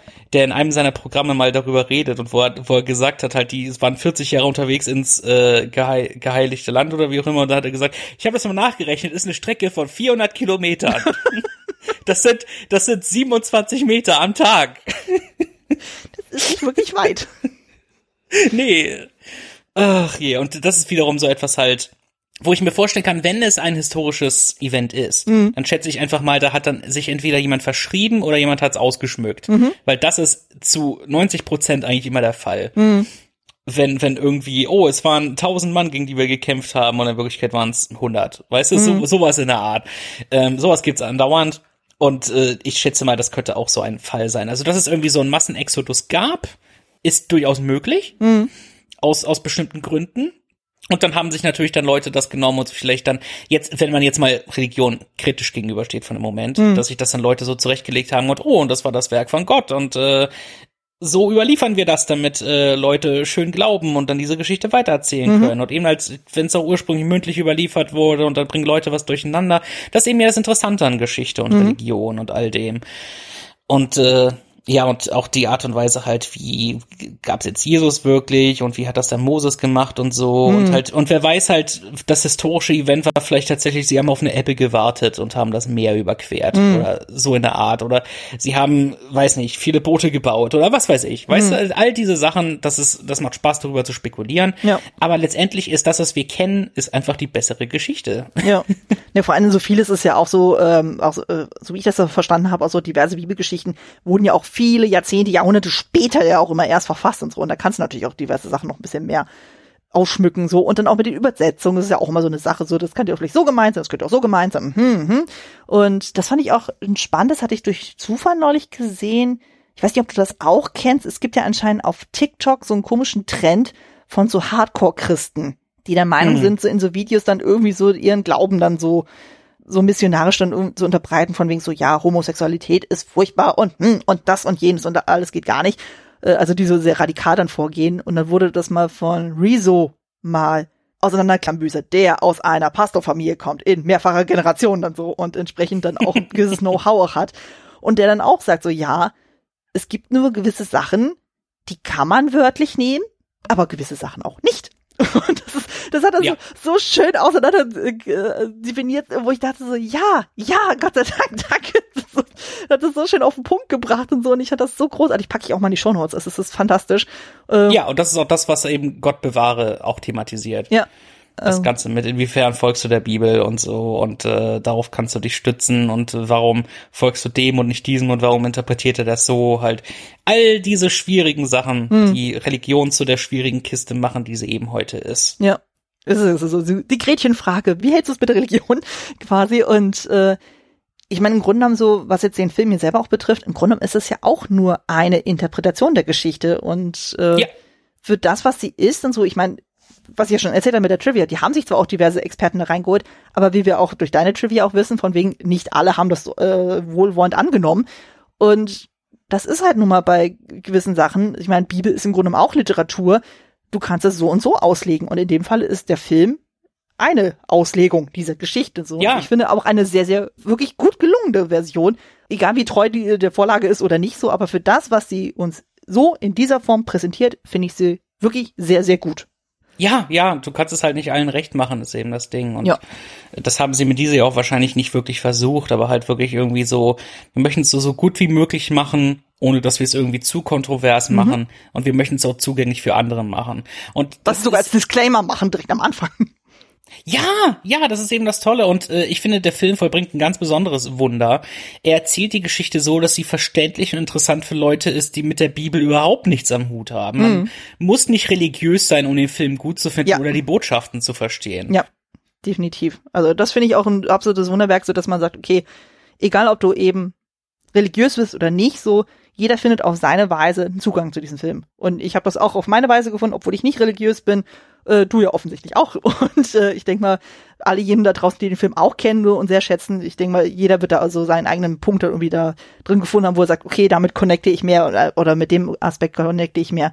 Und das ist ja, fantastisch. Ich ich meine, ich bin evangelisch getauft, ich bin konfirmiert auch, hatte halt entsprechend natürlich dann auch da den Konfirmationsunterricht, ich mhm. hatte früher Religionsunterricht, all dieses Zeug und ich hatte halt, und deshalb weiß ich halt auch mehr als so, weiß nicht, so einige andere vielleicht mhm. und ich fand sowas auch immer mega interessant. Und das, der Vorteil eben von äh, Evangelismus ist ja tatsächlich, dass die prinzipielle Logik von den Evangelien ist, Jesus ist für unsere Sünden gestorben. Mhm. Was bedeutet, egal was wir machen, wir sind fein raus, um das jetzt mal so salopp auszudrücken.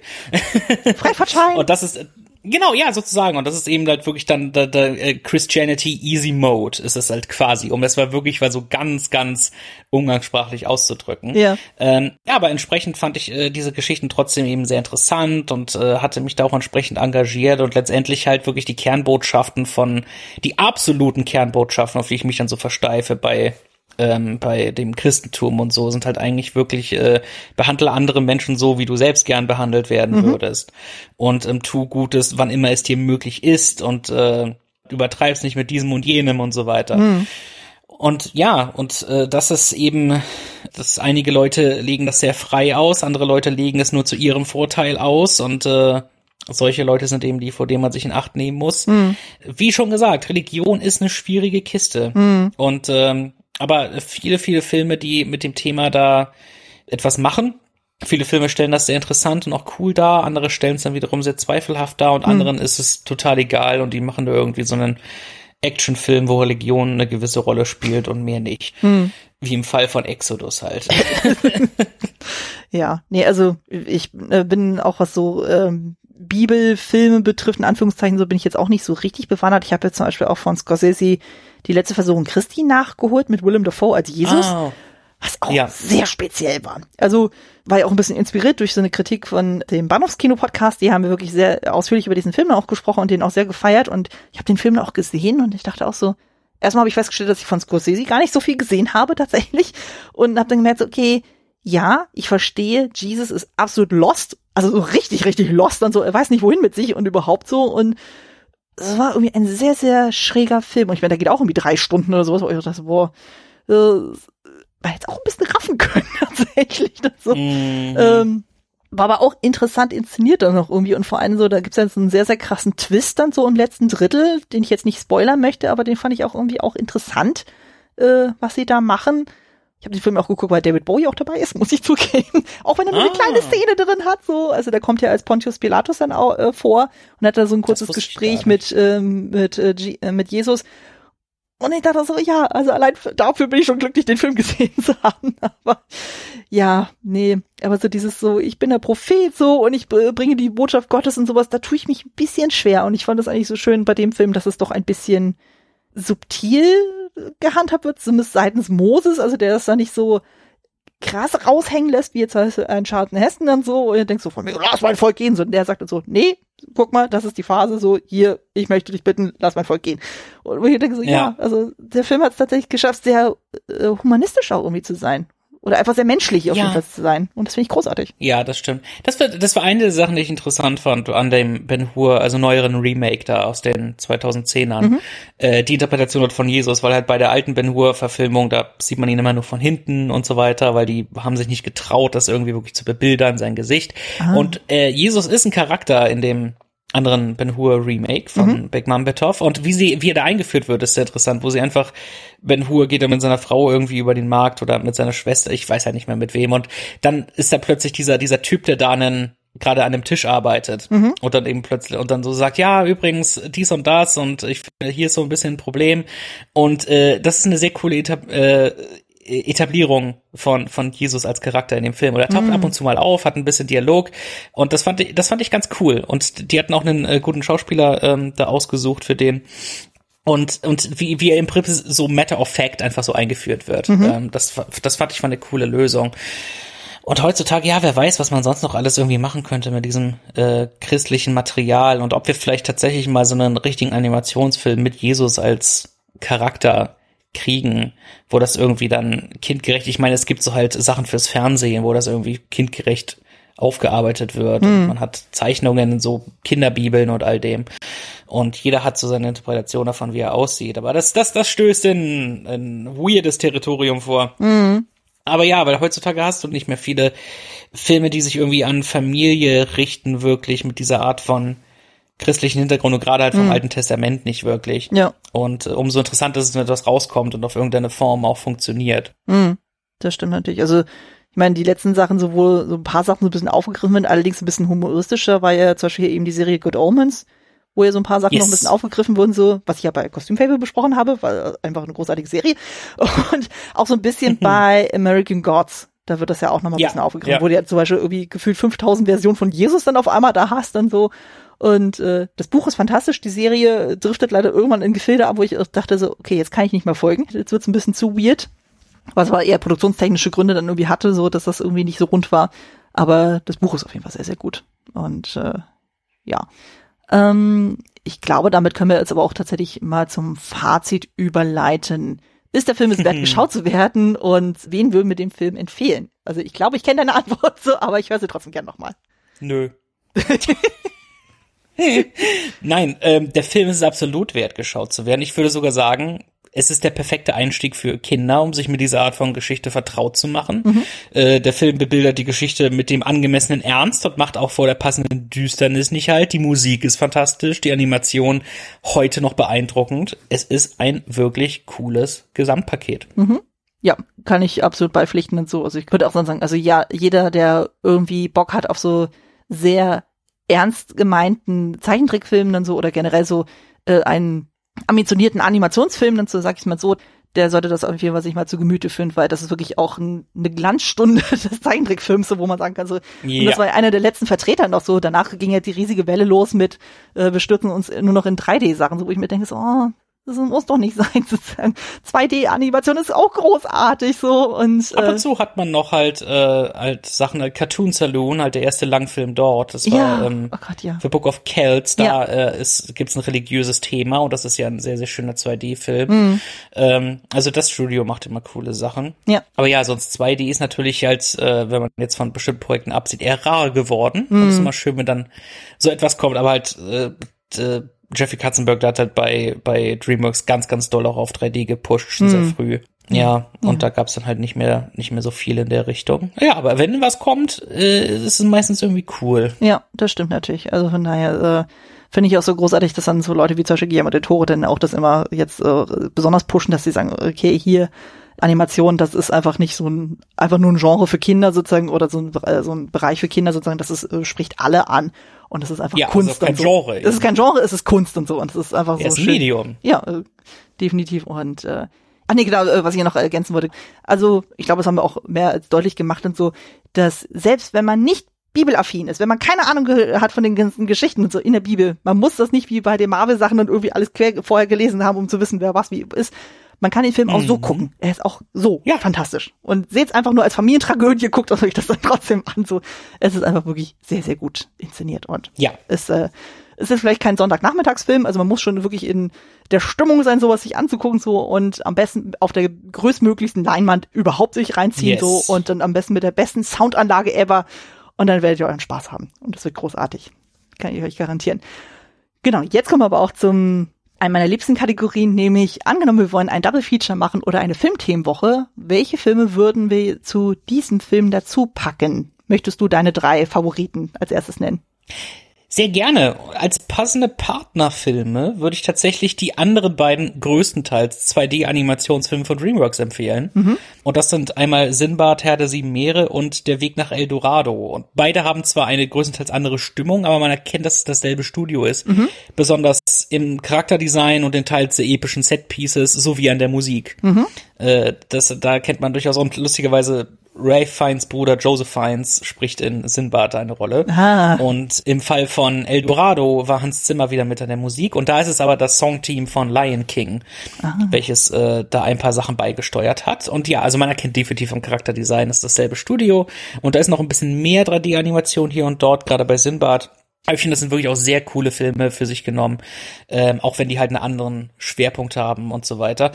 Aber ähm, wenn es ein anderer Film sein soll, der ebenfalls auf Bibelmaterial basiert, so empfehle ich nicht etwa die zehn Gebote, auch wenn man den ruhig mal geguckt haben kann, sondern tatsächlich Darren Aronofskys Noah, äh, welcher die bekannte Geschichte sowohl visuell als auch inhaltlich sehr interessant interpretiert. Hast du den gesehen?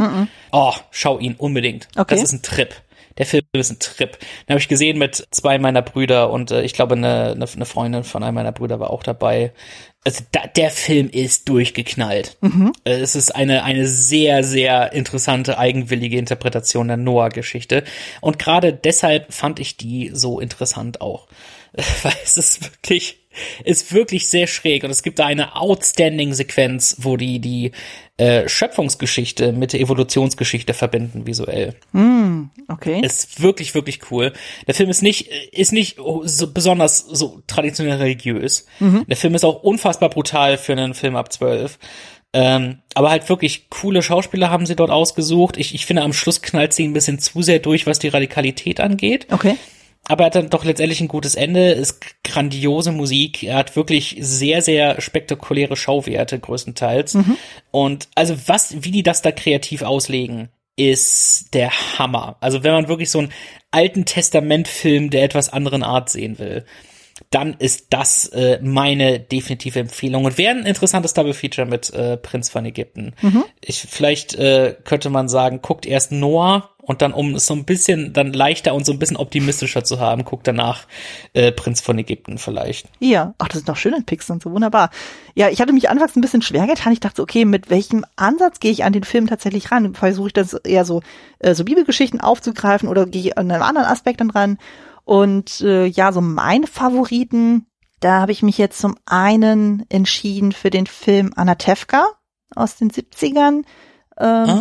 Genau, der spielt ja an einer komplett anderen Zeit und so, aber es, äh, also so Jahrhundertwende, so äh, rund um die russische Revolution. Und da geht es ja um den Milchmann Tevje, der dann immer so im Gespräch ist mit Gott und so und dann halt so, diese Krise hat von wegen so, ja, der, der hat ja dann mehrere Töchter und die sind alle so im heiratsfähigen Alter so und dann hatte dann immer so Situationen von wegen so, die eine verliebt sich dann in den armen Schneider, dabei so, so einen reichen Fleischer heiraten so und dann hat äh, immer dieses so diesen inneren Monolog von wegen so on the other hand und so und das so dieses so ständig so hinterfragt von wegen so okay ähm, er ist auch so ein Traditionsmensch dann so ähm, also es hat auch eine sehr, sehr jüdische Geschichte dann auch sozusagen, die haben so gewisse Traditionen so und die stehen aber immer im Konflikt mit der Realität, so von wegen so dieser Konflikt arm-reich, dieses traditionelle und revolutionär und dann heißt später hat ähm, gibt es dann auch so diesen Konflikt mit der Religion so, wo sich die eine Tochter in einen Christen verliebt so und wo er dann auf einmal sagt so nee, ne und so und dann gleichzeitig ähm, droht dann die Gefahr dann so von den Russen dann so, dass die dann sagen so hey hier wir wollen euer Dorf beschlagnahmen so und es ist halt ist auch ein Musical, ein großartiges Musical, so wo John Williams auch mit, mit dran beteiligt war und es ist einfach ah, ja. sehr, ich finde es ist ein tolles Musical. Ich liebe das auch sehr, auch von der Musik her und äh, von der Tonalität ist es auch sehr passend zu Prinz von Ägypten. Dann, was ich auch noch erwähnen würde, dann so, wir haben den Film auch schon ein paar Mal hier angesprochen, der Glöckner von Notre Dame. Der hat hm, natürlich, ja, ja. ja, der, äh, eben, weil wir auch hier diese Verlinkung haben, so wir haben eben dieses Thema, mit Religion, so mit Kirche, mit Outcast und so in dem Falle sind es dann die Roma. Ich benutze jetzt nicht das Z-Wort, was in dem Film gesagt wird, sondern gut, gut. Ne? ähm, es sind in dem Fall die Roma, äh, habe ich nochmal recherchiert tatsächlich und ja, also auch dieser Konflikt von wegen so, okay, ich bin in einer Welt aufgewachsen und stelle fest, oh, ich komme gar nicht aus dieser Welt und dann, wie man damit dann umgeht und auch musikalisch ist es einfach traumhaft und was wir auch schon erwähnt hatten, Steven Schwartz, der hier die Texte geschrieben hat, hat für diesen Film auch die Texte geschrieben, also Könnt ihr da auch schon mal reinschauen. Und yes. äh, genau, du hast ein gewisses Studio vorhin angesprochen, nämlich Cartoon Saloon. Und deswegen würde ich als letzten Pick äh, in den Raum werfen Wolfwalkers. Oh. Ja, es, oh. den habe ich beim Podcast Erstkontakt besprochen, so als Gästin. Ganz liebe Grüße in diese Richtung. Und ich finde, der passt auch so unglaublich gut. Da hast du ja auch diesen Konflikt so von diesen sehr sehr religiös fanatischen Leuten so und dann hast du halt die Wolfsmenschen und überhaupt die Wölfe und wo dann versucht wird so äh, seitens dann diesen Typen, der dann Cromwell so nachempfunden wird, der dann sagt sozusagen, ja, das ist fremd, wir verstehen das nicht, wir müssen die ausrotten. Und auch einfach mhm. visuell ist der so fantastisch. Und das ist halt so ein Beispiel von, okay, es gibt doch noch wunderschöne Zeichentrick-Animationen, so auch heutzutage, wo man sagen kann, so, hey, das ist in etwa vergleichbar so und das kann man durchaus zusammen auch gucken, auch von der Tonalität her und es ist einfach auch eine tolle Familiengeschichte auch so und es ist so schön und es ja. ist ein unfassbarer Film. Das war mein Lieblingsfilm seines Erscheinungsjahres. Ja. Ähm, ich habe den glücklicherweise als Review-Screener gekriegt mhm. für den Telestammtisch-Podcast. Mhm. Und ich habe mir dann tatsächlich die Blu-ray aus Übersee bestellt, weil die ist schwer zu kriegen. Ich habe die aus Frankreich Und, bestellt, ähm, tatsächlich. Auch gut, weil ähm, man hierzulande ist es, da kriegt man den sonst leer nur auf äh, Apple TV Plus. Ja, das kotzt mich aus. Aber das ist wirklich, ah, das ist so eine Scheiße. Ausgerechnet der Film. Nein, der Film ist grandios. Ich habe sechsmal geweint beim Mm. Gucken, weiß ich noch. Ja. Äh, also, ach Gott, ist der, der, der ist grandios. Der hat mich tierisch mitgenommen. Das ist eine sehr gute Wahl. Ja.